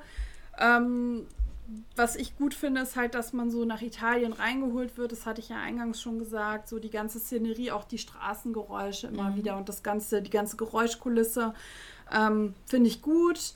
Hat ein paar Logikfehler, aber nun gut. Ne? Mit der Spinne, dass sie auf der Straße lebt, das nehme ich der ganzen Sache nicht so ab. Und ähm, ja, wie gesagt, auch der Alberto, also so ein richtiger Mafiosi wird der Onne mehr. Ne? Also Cosa Nostra ruft nicht an. Also mhm. insofern alles gut. Ich kann der Folge nur fünf Punkte geben. Mhm. Kathi, was sagst du? Ja, ich muss auch sagen, ich, irgendwie, ich hatte schon so beim Hören die ganze Zeit so, es gibt ja so Folgen, da weiß man ganz genau, was einen daran stört. Also beim, beim grünen Kobold, da konnte ich von vornherein sagen, warum ich da jetzt drei Punkte gegeben habe damals. Bei den Schattenmännern, ich muss sagen, ich kann nicht so richtig sagen, was mich stört, aber irgendwie haut die Folge mich echt mhm. nicht vom Hocker. Es ist jetzt nicht so, dass ich sage, irgendwie, es ist mega unlogisch oder es ist langweilig oder so, aber Trotzdem bin ich bei Jenny mit den fünf Punkten. Irgendwie, es haut mich nicht um. Okay. Ja, tatsächlich äh, kommen wir dann bei der Gesamtwertung auch auf eine 5. Ne? Also wirklich so eine Mittelmaßfolge. Ähm, nicht so rund, glaube ich, wie wir uns das wünschen. Mhm. Ja, das äh, ja, ist gut. Erste so. Folge ist durch, ne? Mhm. Ja, jetzt brauchen wir eine Stärkung. Ja, ja. definitiv. Na, ich habe jetzt mhm. mal passend äh, zum, zum Monat, habe ich hier so ein paar Plätzchen mitgebracht und habe uns ein bisschen Zimtkaffee gemacht. Wollt ihr was? Ja, gerne. Ja, mal Schenk mal ein. Und ich meine, es ist kein Kirschkuchen, aber ich habe hier zumindest so Kulleraugenkekse gemacht mit Kirschmarmelade. Mhm. Okay, die sehen auf jeden Fall interessant aus. Mhm. Also Kaffee, ja finde ich. Ich bin ja, ich bin ja nicht machen. so der Zimt-Fan, ehrlich gesagt. Ja, aber ich finde, das geht. Aber das so geht. mal weihnachtlich kann man es mal machen. Mhm. Und was ist ja, die Kirschmarmelade auf dem Keks mhm. hier? Cookie? Ja, ja, genau. Mhm. Mhm. mhm. Ja, zumindest deutet es das Kirschthema an. Ich glaube, unsere ähm, unsere Follower auf Instagram hätten gern mhm. mal wieder einen Kirschkuchenkarte. Ich glaube, der Auftrag ja. geht an dich raus. Mhm. Na gut, beim nächsten Mal gibt es Kirschkuchen. Yes. Nächsten Mal. Hatten wir auch super ja. lange nicht mehr. Mhm, Aber ja. die Cookies sind auch ganz gut. Ich nehme noch einen. Dankeschön. Wollen wir dann mal weitermachen, bevor wir mhm. zu viel Zeit verlieren? Ja, dann Gehen wir mal über zur Folge 165 im Schatten des Giganten. Und Angie, du musst mir eins versprechen, du bleibst jetzt ruhig gleich. Du bleibst bitte heute ganz Ich habe mir das fest ruhig. vorgenommen, wirklich. Sonst beenden, dann schmeiß ja, ich dich raus. ja, ich weiß. Dann mach ich mit Katja alleine Unsere. Zuhörer weiß. wissen jetzt einfach schon, was Sache ist. Wir Ich weiß, ganz genau, was ich habe mir das auch wirklich vorgenommen, Leute. Ich Okay. bleib ganz serious. Schön locker durch die Hose atmen. Wollen wir, bevor wir alles machen, schon die Sprecherliste durchsprechen oder mach, bleiben wir beim üblichen Prozedere? Klappentext, Jenny, wärst du so nett, uns einmal einzuführen Ich ins bin, Thema? ich bin so nett, ich bin so nett, genau. Die drei Fragezeichen begleiten Mr. Andrews auf eine Recherchereise in Yos- Yosemite National Park. Doch wieder einmal wird aus dem geplanten Urlaub nichts. Als merkwürdige Ereignisse sich häufen, finden Justus, Peter und Bob sich unversehens in einem hochgefährlichen Fall wieder. Einer von ihnen wird angeschossen, im Wald geben mysteriöse Blutspuren Rätsel auf und die drei Detektive machen einen schrecklichen Fund. Schließlich kommt es am Half Dome, dem großen Granitfelsen im Park, zu einer Kletterpartie auf Leben und Tod. Wow. Also jetzt mal ganz kurz, ich finde, dieser Klappentext ist echt perfekt, weil ich finde, die Länge ist gut. Es wird einiges verraten, aber zum Aber Beispiel nicht zu jetzt viel. nicht zu viel, weil es verletzt sich einer, ein grauseliger Fund und so weiter. Ich finde den Klappentext wirklich gelungen, muss ich jetzt mal an der Stelle sagen. Ja. Auf jeden Fall, ja. Er, er teasert schon so diese Spannung an, Genau. ohne jetzt zu viel zu Es macht verraten. Lust auf die Folge, ohne genau zu erzählen, was alles passiert, wie in den ersten Folgen auf den Klappentexten. Genau, und vielleicht ähm, über den Yosemite äh, National Park. Äh, den, das Yosemite Valley gibt es halt wirklich. Das ist, äh, und in dem Tal entsprechend ist dieser National Park in Kalifornien. Und große Teile davon sind tatsächlich nur über Wanderwege ähm, mit Ausnahmegenehmigungen passierbar. Und ähm, ja, das soll halt, äh, wird halt so gehandhabt, damit die Tiere dort, also Flora und Fauna, sich dort ähm, ja nicht gestört wird, also Schutz vor menschlichen Einflüssen ähm, wird da betrieben und äh, ja, also wie gesagt, das kann man tatsächlich mal, kann man mal einen Wanderausflug machen in das Tal. Die Folge ist aus dem Jahr 2013. Genau. Ähm, ja, Folge 165, also kratzt an der 200er Marke. Kathi, du hattest noch irgendwie gerade angesetzt. Ja, ich wollte auch sagen, dass die Folge von 2013 ist und die Buchvorlage ist von Kari Erlhoff. Und Ja, Schatten und- des Giganten ist übrigens auch ein US-Kriegsfilm aus dem Jahre 1966. Da bin Ja, habe ich beim Googlen drauf auch gestoßen. rausgefunden. Und tatsächlich ähm, findet man das auch manchmal äh, unter im Schatten der Giganten und nicht des Giganten, weil das wohl am Anfang so ein bisschen unklar war und es gibt wohl teilweise, wenn du das als Audio, konntest du das ja auch runterladen, heißen einige von diesen Audios eben im Schatten der Giganten, aber die, die Folge, die wir jetzt auch besprechen und was auch auf den Hörspielcovern eben drauf ist, auf den CDs, äh, ist im Schatten des Giganten, also Einzahl. Und naja, also mit Blick auf die Sprecherliste und ich wirklich, ich bleib cool, ne? Relativ am Anfang kommt ja schon der Randy und der wird halt gesprochen von Marek Harloff. Und wie man vielleicht weiß, finde ich ähm, seine Stimme sehr toll. Und hab, also ich rede jetzt auch gar nicht viel von Marek Harloff, außer diese eine Sache. Er spricht ja diesen Randy und der ist ja, ja ein Junge im Alter von den drei, Fragezeichen, schätzungsweise. Ja. Und ich habe mal geguckt, wie alt Marek Harloff 2013 war. Jetzt lasse ich euch mal raten. Wie alt glaubt ihr denn, wenn ihr das so den Randy im Ohr habt, war er 2013? 32. Ja, nee, der war da schon in den 40ern. Das wagst du jetzt aber auch nur, weil du den kennst, ne? Ja, ja, ja. Weil du ständig hier die Aufsteller und die Poster von ihm siehst bei mir zu Hause. Aber vom rein auditiven Erlebnis Nee, er macht jung. schon gut, macht er gut. Er macht passt, schon gut, Passt. weil also er spricht ja einen jungen Mann jo oder einen jungen Teenager. Ja. Teenager. Er war tatsächlich erst 71 geboren, der Marek Karloff, und war 42 zu dem Zeitpunkt. Ach, Das finde ich krass. halt total krass. Er Wow. hat wirklich eine sehr junge Stimme und eine Mhm. sehr markante Stimme. Und die Stimme ist halt einfach toll. Sorry, musste komm jetzt jetzt. sein. Kathi, wir müssen da echt was gegen tun. Nee, aber sie So. hat sich zusammengerissen. Sie hat Ich sich Ja, zusammengerissen. Lass und uns weitergehen. Weiter. Sprecherinnenliste, apropos, der, äh, der den Steven spricht, ne? da kommen wir gleich noch drauf, wer Steven ist, aber der Robert Steutner, da muss ich mal ganz kurz noch mal was zu sagen. Der ist seit über 20 Jahren eben als, als Sprecher aktiv in den verschiedensten Formaten. Also der macht TV, äh, also im TV verschiedene Sendungen, Werbung, Hörspiele und macht auch Voice-Overs halt in verschiedenen Sendungen. Und jetzt mhm. kommt der Kracher. Die Stimme fand ich irgendwie markant und mein Hirn arbeitete die ganze Zeit und ich habe es überprüft. Wisst ihr, wo der zum Beispiel Voice-Over macht? Zum Beispiel bei Kampf der Reality Stars, bei First Dates, bei DSDS, bei Terra X, Hot oder Schrott, Bachelor, Bachelorette und, und, und, und, und. Der macht halt die Voice-Over für super viele mhm. Fernsehformate. Mhm. Äh, Werbungen, Filme, Sprecher macht er ganz viel. Und ich habe mir mal auf seiner Website so ein paar Hörproben angehört und war echt baff, weil seine Stimme in diesen Formaten natürlich ganz anders ist als die mhm. Stimme, die er macht als äh, Steven. Und man, man hört aber, dass er es ist. Fand ich total mhm. cool. Also ich hatte ein richtiges Aha-Erlebnis. Also Robert Steutner, beschäftigt euch mal mit dem, fand ich total krass. Also war wirklich mhm. ein Aha-Erlebnis, dass er mhm. da wirklich so viel macht und da ja so eine äh, Rolle hat, äh, wo er halt ein bisschen anders spricht, als er sonst mhm. spricht. Mhm.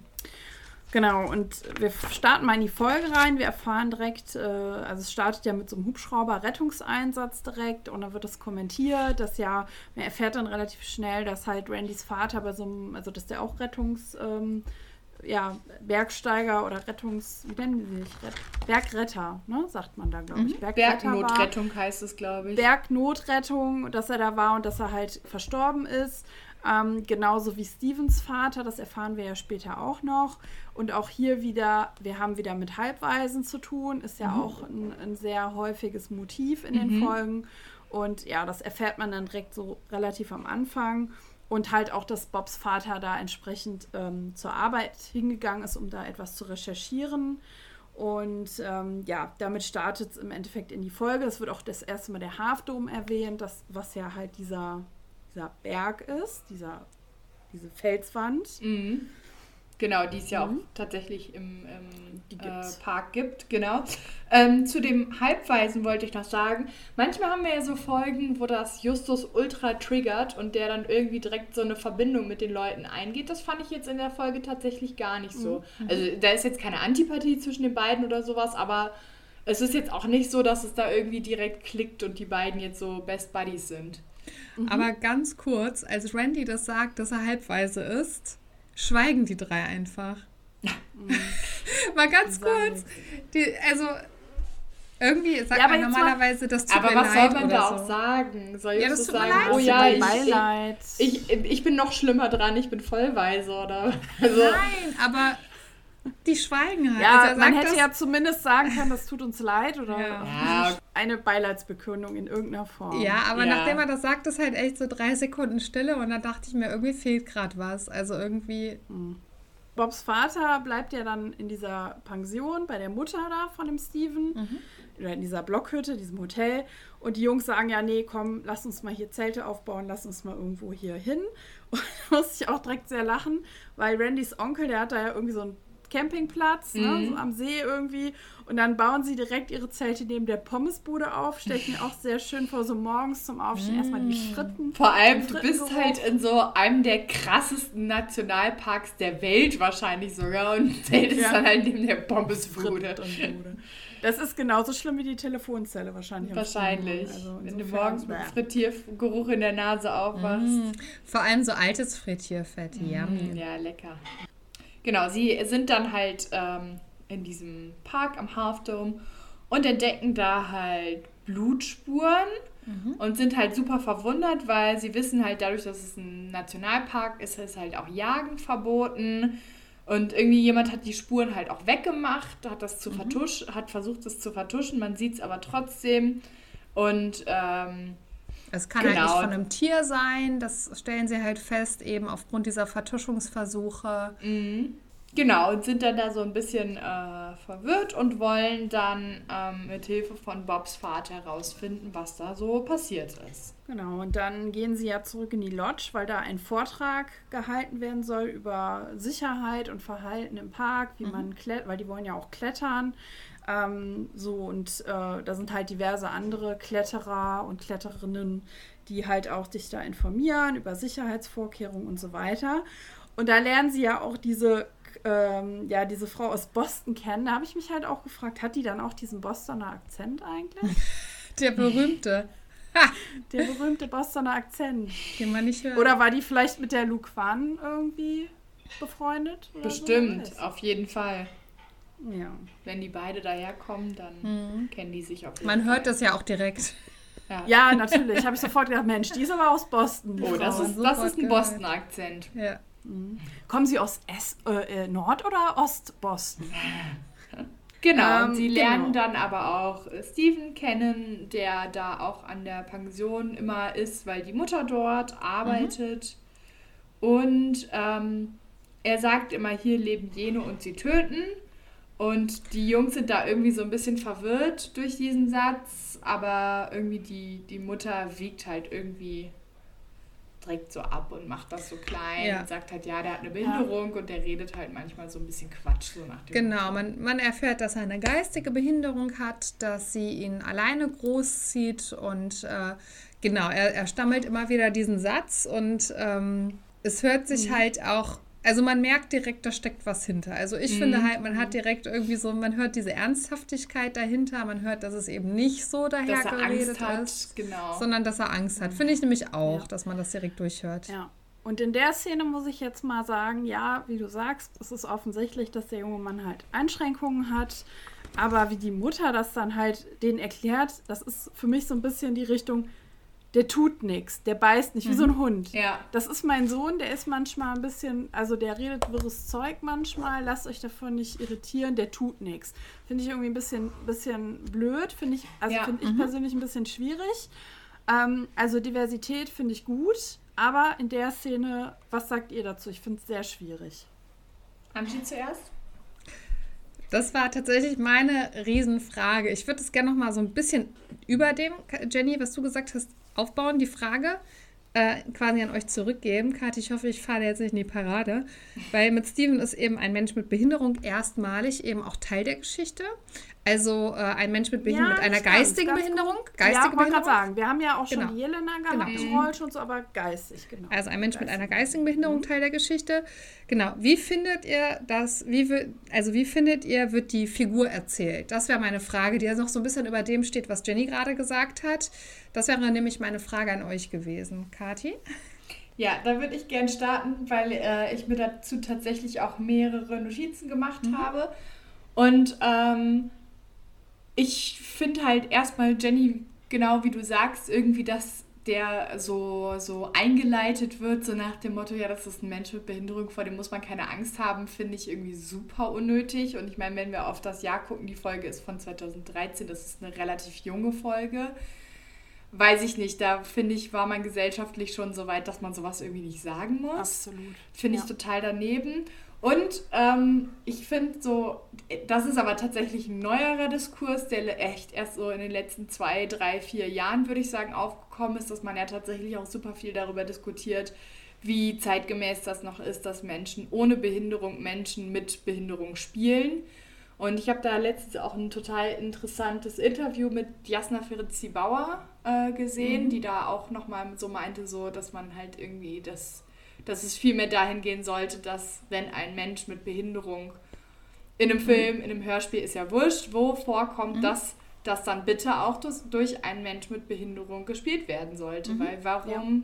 das ist ja genauso wie mit den Akzenten im Endeffekt, warum sollen wir etwas vorgaukeln? Wir haben tolle Schauspieler und SprecherInnen mit Behinderung, die das übernehmen können. Ne? Warum mhm. soll, das da, soll da jemand so tun, als ob und irgendwie was herstellen, was, was nicht real ist? So, ne? Das ist ein guter Punkt, sehe ich auch so, sollte man zukünftig tun. Finde, unterstütze ich voll und ganz.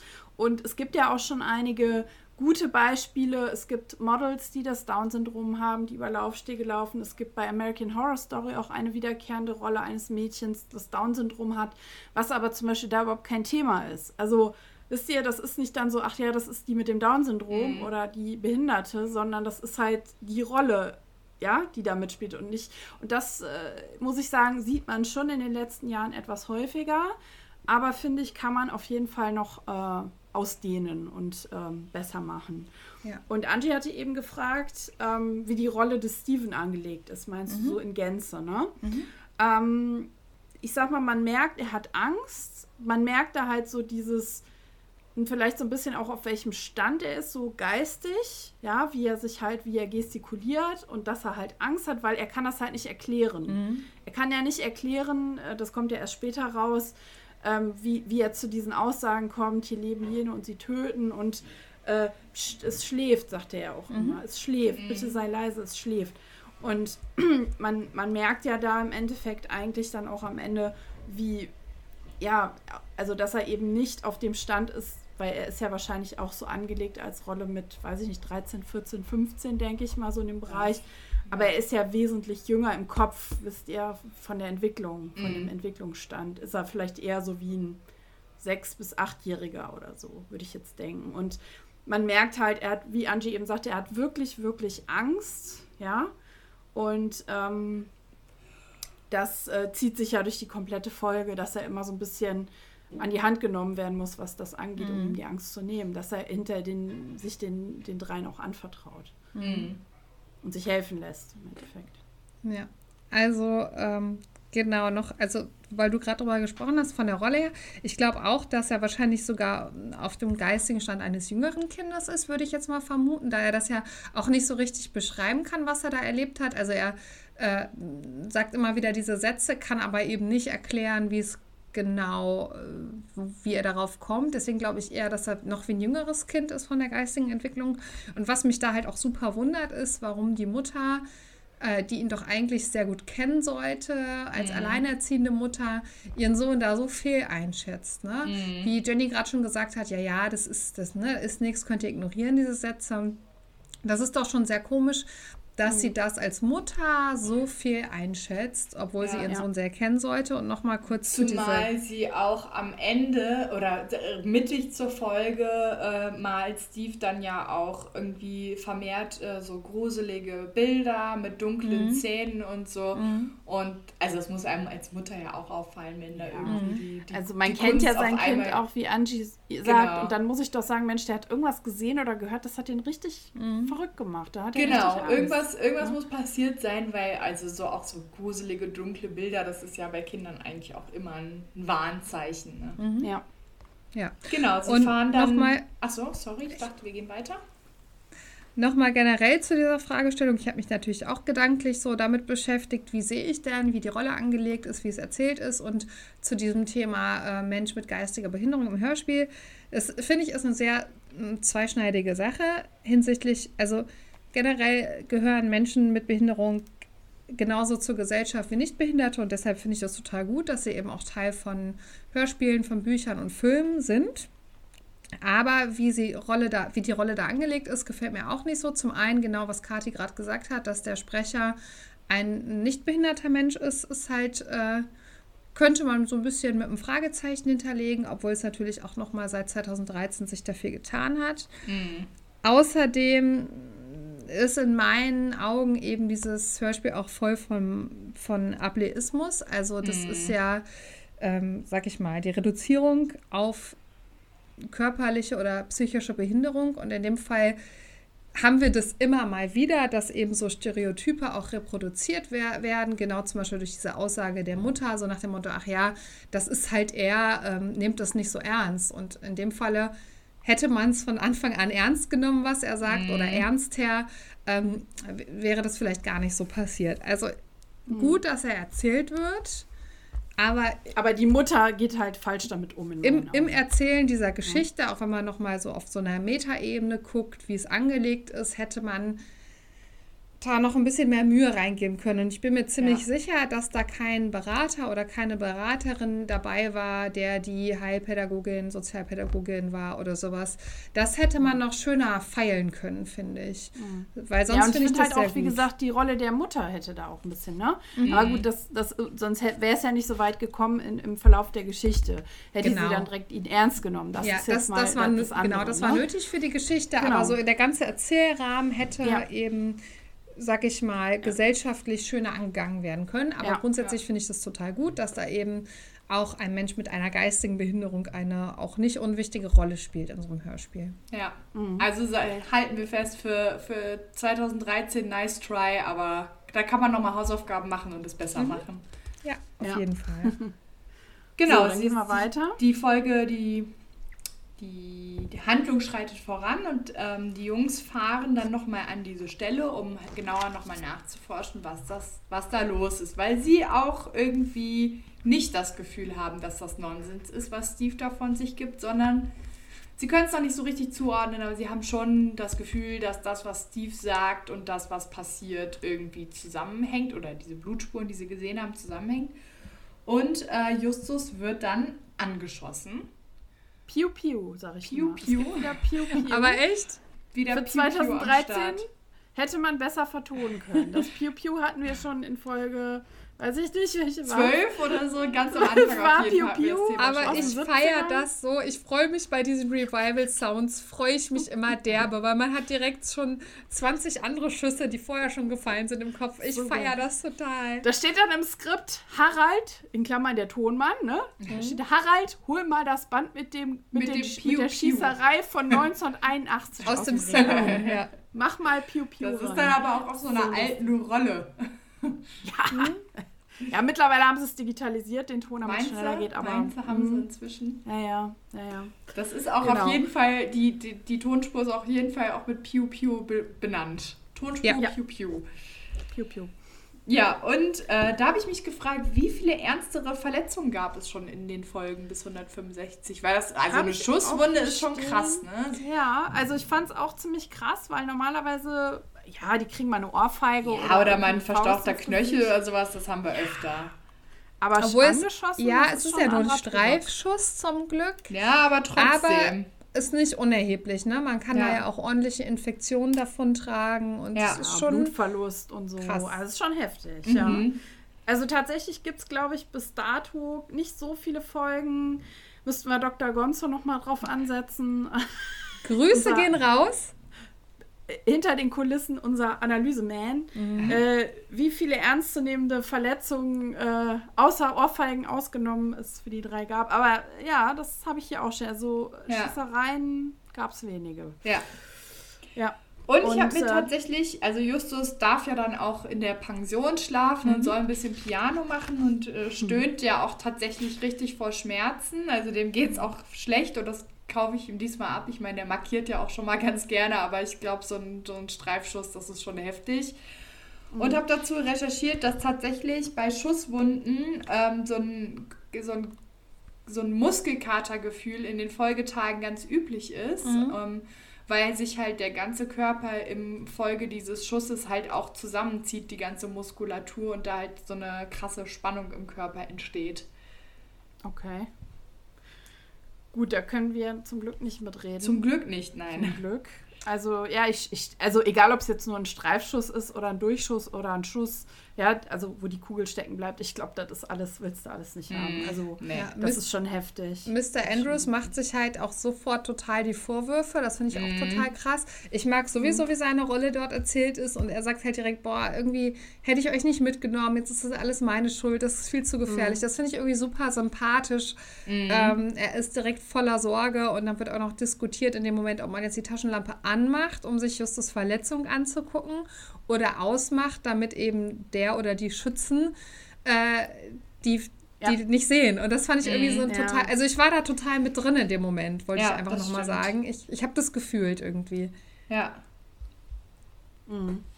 Und ähm, ganz kurz noch in der Szene haben wir auch noch, äh, also dann kommt auch noch das Gerücht auf, Steven war mit einer Waffe im Wald. Also kommt irgendwie so von dem, von dem äh, Ranger irgendwie und also mhm. also von dem, von dem äh, Freund der, der, äh, Stevens, der Mutter. Von Stevens Mutter, genau. genau. Und ähm, kurz drauf wird dann auch noch erklärt, in der Lodge, da steigen immer viele Leute ab. Ähm, und dann sagt der, der Randy ähm, zum Thema Burnout einen Satz, den ich mir hier aufgeschrieben habe das ist, wenn die so gestresst sind, dass sie nicht mehr arbeiten können. Mm. Also die Leute aus der die Städter, ne, so mm, die, die, Arbeitnehmer, die sind dann, das ist so, dass die so gestresst sind, dass sie nicht mehr arbeiten können.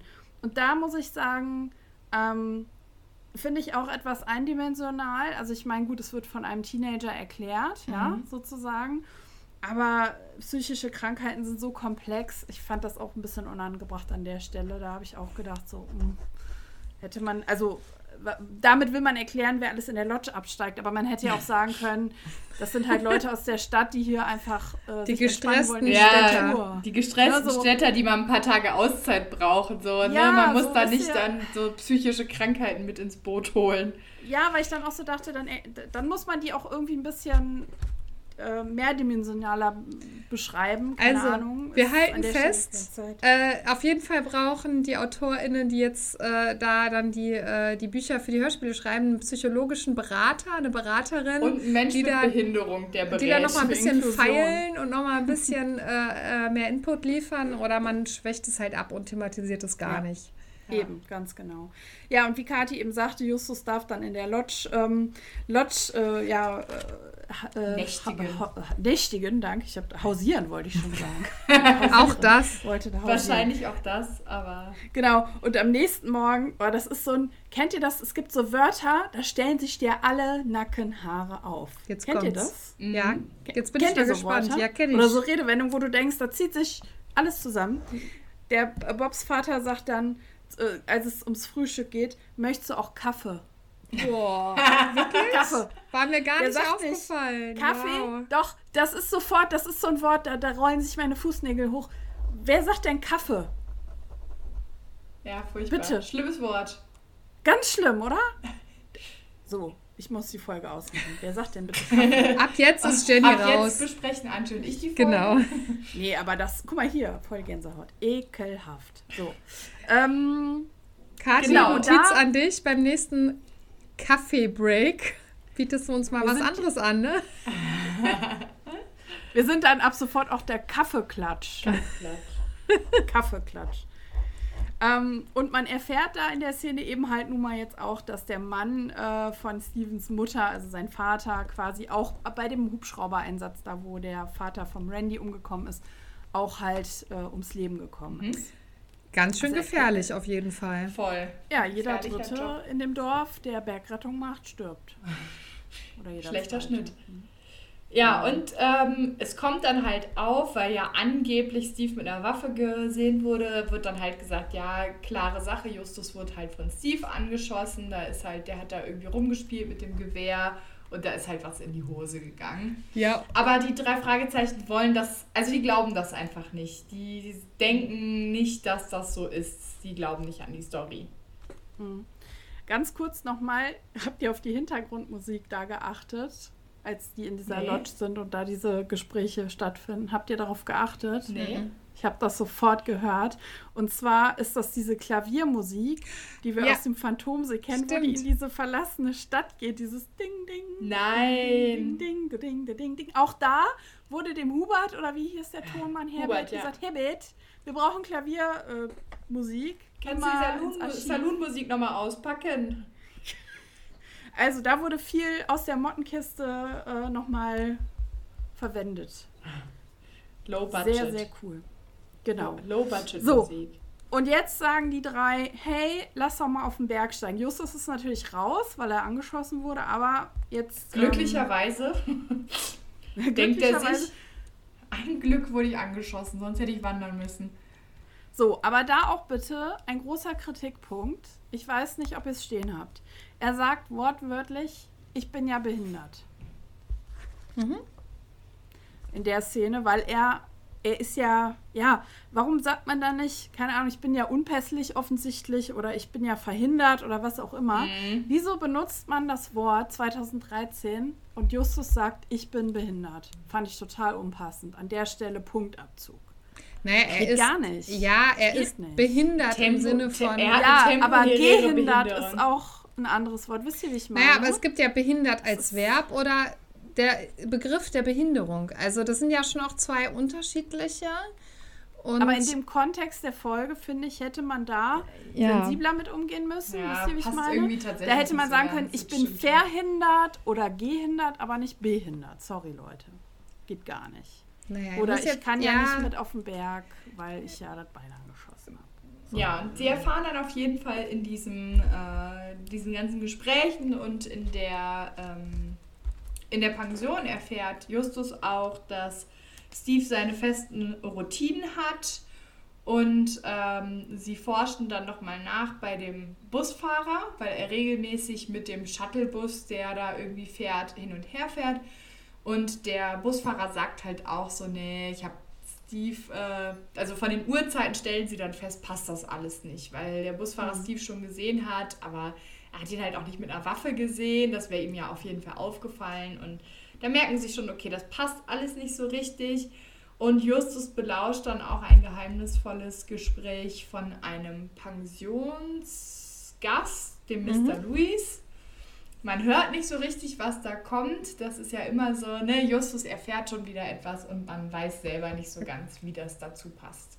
Genau, aber tatsächlich sagt doch da, ähm, wird ja doch gesagt, ja, ähm, du kannst telefonieren und bei, während dieses Telefonates hört Justus ja ihn auch, mhm. ne? Und da sagt die Dame sogar, es ist eine Telefonzelle, ist zwar etwas altmodisch, aber erfüllt seinen Zweck, ne? Also nochmal ganz kurz 2013 und es ist wieder so eine Art Telefonzelle in dieser Unterkunft, also doch wieder so ein bisschen oldschool, fand ich auch Obwohl ganz cool Obwohl ich sagen eigentlich. muss, äh, das kann ja tatsächlich im Nationalpark sein, dass man da auch mhm. wirklich kein Handysignal ja. hat und so. Ne? Genau. Ne? Also das ja. finde ich gar nicht so unrealistisch. Auch. Und in den alten Hotels war das ja gang und gäbe, dass man im, im Eingangsbereich so Telefonkabinen mhm. hatte, genau, ja. weil es halt damals noch nicht auf jedem Zimmer vielleicht Telefon gab, sondern da hat man dann gesagt, in Kabine 5 wartet ein Anruf auf Sie mhm. in genau. großen Hotels und dann äh, ja, ist man dann halt in Kabine 5 gegangen und hat dann halt telefoniert Aber, und so stelle ich ja. mir das da auch vor, dass da halt vorne so ein Telefon Genau, ich stelle mir auch so vor, dass da zwischen diesen Kabinen so Samtvorhänge sind, so dicke, die so ein bisschen vielleicht auch nach, nach Essen und Rauch und so ein bisschen riechen, so ein bisschen so älter, alt. aber genau alt, aber, aber irgendwie auch schön. Und äh, du kannst, du, du, du sitzt da halt nebeneinander und hörst halt so ein Gemurmel. Beim, beim Nachbartelefonat, du hörst halt nicht alles, aber so ein bisschen. Ich kann mir das mhm. richtig gut vorstellen in der Szene, aber ich finde es halt so witzig, dass sie dann sagt, das ist etwas altmodisch. Irgendwie, mhm. ja. Na gut, da ist die Zeit stehen geblieben. Mhm. Yosemite Valley ist die Zeit stehen geblieben. Ja, genau. ja. Ja. Ähm, sie finden dann, also Peter und Randy wollen dann alleine auf den Half Dome. Der Randy sagt dann auch noch, ja, ich bin ja ein alter Half Dome Hase, das läuft schon, das krieg ich schon hin. Sie finden dann auch tote Tiere und Justus und Bob werden ja auch umgehauen in dieser Szene. Also umge mhm in dieser, also sie finden da die Tiere und dann schlägt sie irgendeiner nieder. Ähm, und in der Szene sind so Fliegengeräusche. Ja. Das, das ist super ekelhaft, weil ja. man stellt sich dann halt so diese halb modrigen, abgehangenen Tiere, die da ja. so schon seit Tagen hängen und da klettern schon so die Maden drauf rum und dann die ganzen Fliegen. Ja, das richtig ist so eklig. ekelig. Ja. Richtig eklig. Ganz kurz, ich möchte das einmal gerade äh, vorlesen. Die kommen in diese Höhle rein und der Erzähler Keller. sagt, Bob unterdrückte einen Schrei. Direkt vor ihm hing ein Reh mit dem Kopf nach unten, daneben ein Luchs, ebenfalls an der Decke aufgehangen und noch ein Tier, ein Puma. Das hellbraune Fell war mit rostigen Spitzen bedeckt. Mhm. Blut. Und dann hört man eben diese, erst diese Musik, also da ist so eine Musik im Hintergrund, die sehr dramatisch klingt. Dann sagt der Erzähler, was die sehen. Und dann hört man während der gesamten Unterhaltung diese, diese Fliegen brummen. Mhm. Und ich habe das auf Kopfhörer gehört. Und ich habe das sehr laut gehört, damit ich halt alles mitbekomme. Und das war so eklig, als würde dir wirklich mm. eine Fliege am Ohr vorbeisaugen. Und wenn du halt weißt, das ist eine Fliege, die auf Kadavern saß, mm, diese eklig. Szene hat mich ne? fertig gemacht. Ja, mm, das also war echt sehr eindrücklich gestaltet. Ja. Ja, und sie wollen dann Fotos als Beweise machen, weil ihnen jetzt klar wird, okay, hier wird scheinbar doch gejagt im, im Park, obwohl es verboten ist, also offensichtlich. Ähm, und werden dann äh, K.O. geschlagen und werden mhm. dann aber später im, an der gleichen Stelle wieder wach, sind auch nicht gefesselt mhm. und nichts, merken mhm. aber schnell, dass die Kamera weg ist. Also wissen sie direkt, hier ist irgendeiner, der will hier irgendwas vertuschen. Mhm. Und sie gehen zurück und äh, wir kommen dann auch in eine Szene, da geht es um ganz akut um ein Brauseproblem, weil Steven äh, die Brause nicht mag. Mhm. Und ähm, das hatte mich halt auch zu der Thematik geführt, vorhin zu sagen, wie alt schätze ich Steven so vom, vom Kopf her ein. Weil sie ja dann, weil er dann ja sagt, ja, die Brause ist nicht gelb und die Mutter erklärt ihm ja, das ist halt Zitronenbrause, die hat halt keine Farbe. Mhm. Und er sagt halt, ja, das ist aber die falsche, die ist nicht gelb. Also mhm. das zeigt auch nochmal so ein bisschen so das ganze Bild auf, so ein mhm. bisschen, wie er, wie er tickt, ja. Justus analysiert dann nochmal ähm, genau, oder also die, die, die drei weiß gerade gar nicht mehr genau, ob es nur Justus ist, ob die anderen weg sind. Ich, das habe ich gerade, das habe ich mir auch nicht aufgeschrieben. Also Bob ist auf jeden Fall auch dabei. Okay. Mhm. Ja, auf jeden Fall analysieren sie dann nochmal so ein Bild von Steve und stellen halt fest, okay, es, ist, es, es sind keine Monster, die er da gemalt mhm. hat, keine gruselige Szene, sondern es ist genau diese Szene aus dem Keller, die er da gemalt hat, mit den, mit den toten Tieren, mit diesen Blutspritzern und äh, ja, sie, sie erkennen es sehr genau als die Szene aus dem, aus dem Keller, die sie selber gesehen mhm. haben. Genau, und äh, er sagt dann ja, Steven sagt dann ja auch nochmal, pst, pst, es schläft. Ne? Also mhm. dann mhm. fallen wirklich die letzten Groschen. Äh, fand ich auch mhm. ganz cool als Hörer. Hörerin hörst du dann oder, oder weißt du dann, ah, okay, ja, es schläft, weil ja, ja, ne, genau. die Tiere haben die Augen zu und sie schlafen genau. in seinen Augen oder ja. es wird ihm weiß gemacht. Genau. Ja, und sie, es kommt dann so ein bisschen zum, zum Showdown und es wird festgestellt, dass John, der Partner von Steves Mutter, ähm, Wilderer gegen äh, Geld in den Park lässt mhm. und ähm, dass Steve da die, die Szene irgendwann mal entdeckt hat und ihn quasi da in Flagranti erwischt hat mit Wilderern und ähm, dass er dann Steve halt auch gesagt hat, ja, die schlafen nur, wir müssen leise sein, hier ist nichts Schlimmes, mhm. aber dass Steve obwohl er halt kognitiv nicht so weit ist, schon sehr klar wahrgenommen hat, dass, dies, dass das irgendwie eine bedrohliche Szene ist und dass sie mm. eben mhm. nicht mhm. schlafen, aber er konnte das natürlich nicht so verbalisieren und hat das dann mm. über die Bilder und seine Angst ausgedrückt. Ja. Ja, und ich meine, der Ranger ist jetzt halt die Kanaille, der wollte ja im Endeffekt, hat er den Jungen ja nur benutzt, finde ich, mhm. ja, um, um diese Geschichte mhm. irgendwie zu erzählen äh, mit diesen Tieren und so. Und eigentlich wollte er den ja nur loswerden. Der wollte mhm. ja eigentlich lieber mit der Mutter alleine sein und das Kind halt irgendwie ja. loswerden, was ich auch krass ja. finde. und, und Bob und Justus nehmen den so richtig in die Zange und sind auch richtig sauer aus dem Grund. Die finden ja. das richtig scheiße und äh, ja, sind da auch richtig äh, wütend und man hört das richtig raus, dass die den da richtig äh, stellen tatsächlich mhm. und dass ihnen eben auch, ja, das, das Verhalten total anprangern. Das finde ich irgendwie süß, wie die zwei da für den Jungen auch so. kämpfen, weil man hört auch, er, er, ist im Hintergrund total verstört und, und hat Angst mhm. und weint und weiß gar nicht mehr, was los ist, weil jetzt mhm. streiten sich auf einmal alle und die beiden mhm. nehmen ihn da richtig ähm, in die Mangel. Genau, mhm. und als endgültigen Beweis finden sie dann halt auch in, in Johns Tasche Bobs Kamera mit den mhm. Fotos. Genau, ja. Und äh, worüber wir ja noch gar nicht gesprochen haben, ganz am Anfang haben wir ja die Eröffnungsszene gehabt mit dem Helikopter auch. Ach ja, genau. Rettungseinsatz. Ja. Und da wird ja erklärt, das hatten wir tatsächlich bisher noch nicht erwähnt, über diese Firma, die da jetzt seit neuestem irgendwie aktiv ist. Einsätze fliegt, ja? Ja, genau. Und so genau, kommt es ja jetzt zum großen Showdown. Also das ist ja jetzt sozusagen Handlungsstrang A. Mhm. Der ist jetzt hier mhm. beendet, ja. Wir haben wissen, dass der genau. Ranger die Kanaille ist. Fertig. So. Dann kommt es ja dazu, dass halt Feuer im Nordpark ausbricht und alle Helikopter sind halt, die da von der Rangerstation dort sind, im Einsatz wegen dem Brand. Und dann ist ja halt diese Frau in der mhm. Felswand, ähm, genau, die halt entsprechend Randy jetzt und Peter ja auch. Genau. genau. Und dann sagen sie ja, okay, jetzt, jetzt muss ja irgendwer halt hier diese Frau oder diese Menschen aus der Wand retten. Und dann sagt ja der Ranger, ja, ich, ich rufe halt jetzt äh, mal jemanden an gerade. Und dann kam ja im Endeffekt ein Heli von dieser Firma. Mhm. Und ähm, ja, da haben sich dann sozusagen als edle Retter in der Not für diese Jeanette Georgianis aus Boston, die Bostoner Lady, die äh, auf einmal halt super gut klettern konnte. Erst war sie in, in Bergnot in und auf einmal kann ja. sie dann super gut klettern. Also es, man merkt schon, irgendwas ist da faul. Und verhält genau. sich halt auch sehr auffällig. Super strange. Ja. Und sagt immer, ja, geht ihr vor, geht ihr mhm. vor, ich gehe hinterher. Also irgendwie merkt man schon, da ist halt was strange an der, an der Situation. Genau, und dann kommt ja halt auch relativ schnell raus, dass es halt alles abgekatert war. Sogar Genau. das Feuer im Nordpark. Hört mal, Leute, wie kann man denn in so einem Park Feuer legen? Der, das war auch gelegt, damit die halt weg sind, diese äh, Helis, die zwei oder drei, die, Die da zur, sind. nicht zur Firma gehören, sondern Genau. zur und dann, Ortschaft. ihr wisst ja, wenn einmal der Busch brennt in Kalifornien, Ja, wenn ne, holt die Pferde. Das ist. Gut, das hätte der Tonmann auch noch rausholen können, oder? Holt Auf die jeden Fall. Pferde. Holt die Pferde, ja. Also, das geht gar nicht. Also, das ist schon heftig. Ja, haben sie einiges riskiert.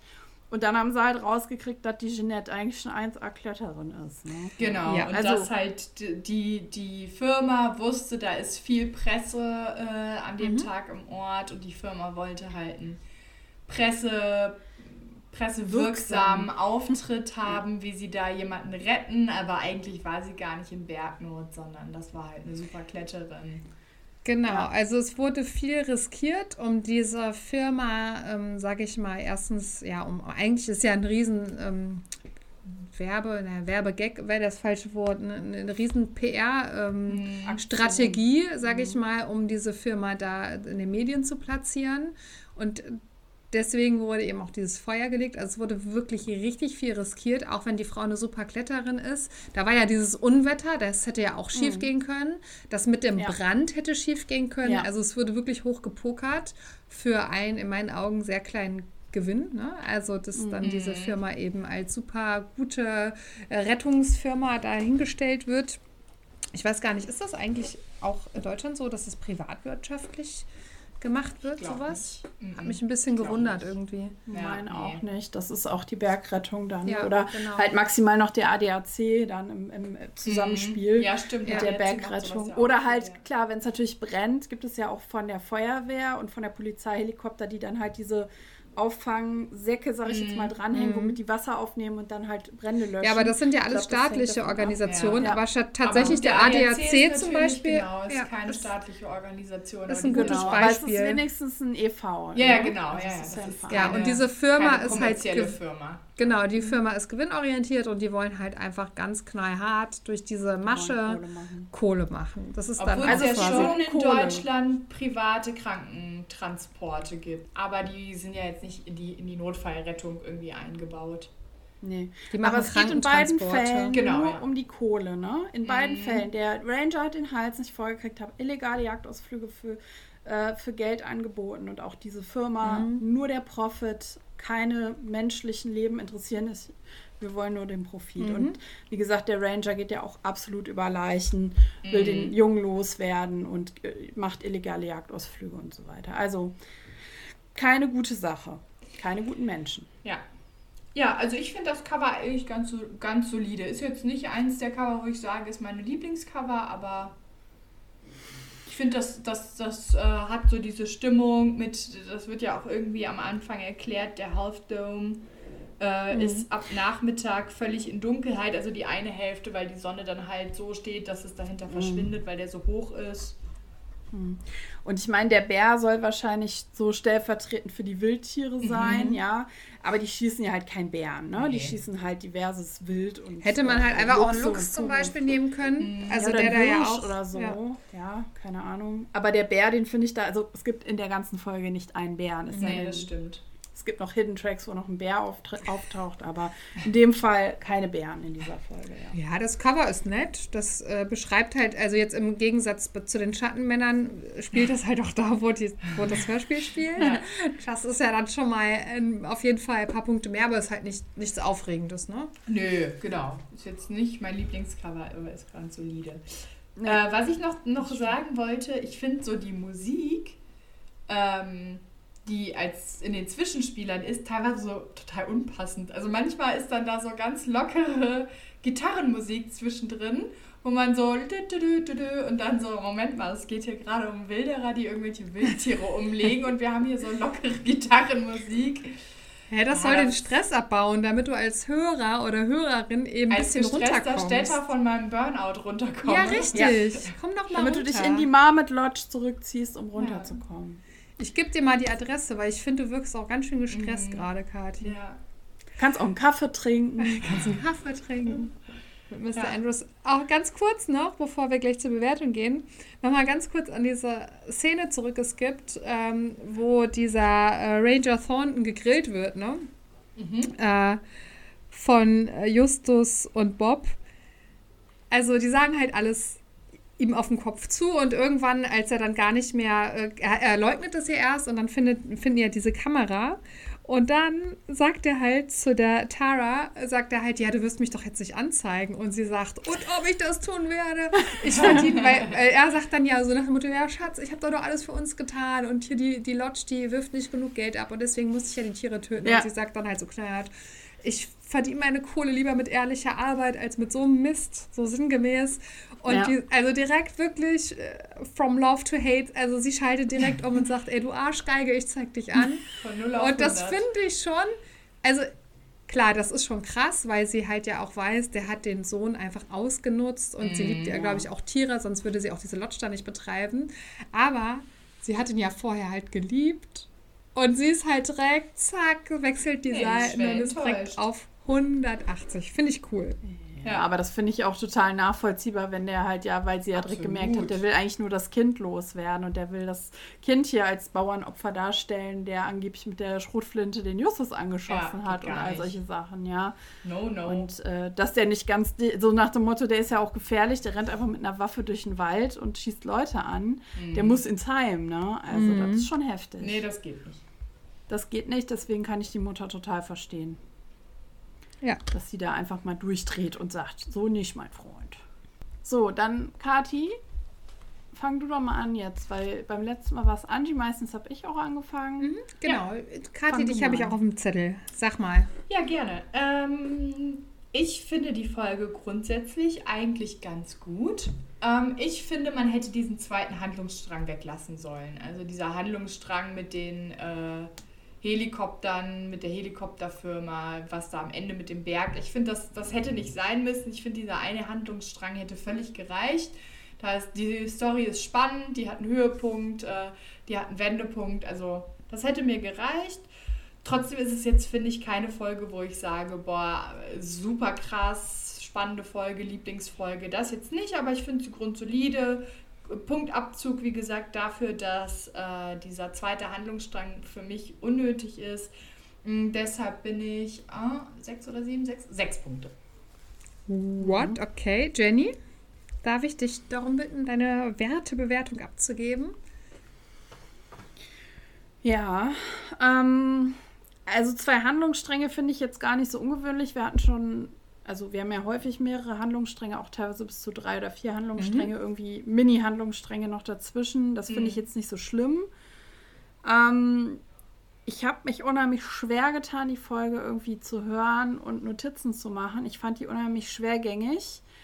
Ähm, vielleicht auch so ein bisschen, weil dann zwischendurch immer so kleine Aufreger da waren, wie der Kaffee und so, oder halt das Thema mit dem, mit dem behinderten Jungen das hat mich auch ziemlich beschäftigt, muss ich sagen, irgendwie, weil ich das irgendwie auch blöd fand. Und ähm, ich gebe der Folge vier Punkte. Wow, okay. Eieiei. So, okay, Leute. Nee, sorry, wir müssen reden. Also, warum, Kathi, der zweite Handlungsstrang, jetzt mal wirklich, der ist doch mindblowing. Das ist doch total der coole Handlungsstrang, nee. dass da so viel aufs Spiel gesetzt wird und da so böse Mach Machenschaften hinter sind. Mm -mm. Also ja, der aber war muss man nötig. weiter ausbauen. Da irgendwie am Anfang so das kurz einwerfen und dann am Ende auf einmal sagen, wow, krass, weiß ich nicht. Da muss man der war nötig, der war gut. Aufbauen. Nee, den finde ich gut. Ich und ich finde, ich habe mich ja auch durchaus ähm, ich finde diese Rolle des, ähm, des Jungs auch ambivalent, aber ich finde es gut, dass sie überhaupt drin ist. Wo findest du das denn in anderen Hörspielen? Also wo wird das denn überhaupt woanders thematisiert? Dass es vielleicht in der einen oder anderen Ecke noch nicht so stimmig ist und dass man das vielleicht auch noch mal schöner erzählen kann, ist die eine Sache. Aber ich finde gut, dass es überhaupt erzählt wird. Ich finde es gut, dass überhaupt solche Themen angesprochen werden. Deswegen kriegt es für mich auch keine Abwertung, dass es hier und da nicht rund erzählt ist. Und ich muss euch sagen, wie es ist. Hätte ich auch nicht vorher gedacht, aber für mich kriegt die Folge einfach mal neun Punkte. Wow. Okay, What? krass. Ich weiß nicht, ob wir jemals so sehr auseinanderlagen. Nein. Ich würde nein, mich nein. total freuen, ähm, wenn die Folge draußen ist, dass wir mal bei unserer Instagram-Community so ein bisschen äh, Feedback bekommen. Ich würde vorschlagen, dann machen wir auch mal so ein paar Fragebuttons, weil wir kommen jetzt auf eine Gesamtwertung von 6,3, also wir sind bei 6, mhm. wobei wir halt einmal eine 6, einmal eine 4 und einmal eine 9 haben. Das heißt, ja, ne?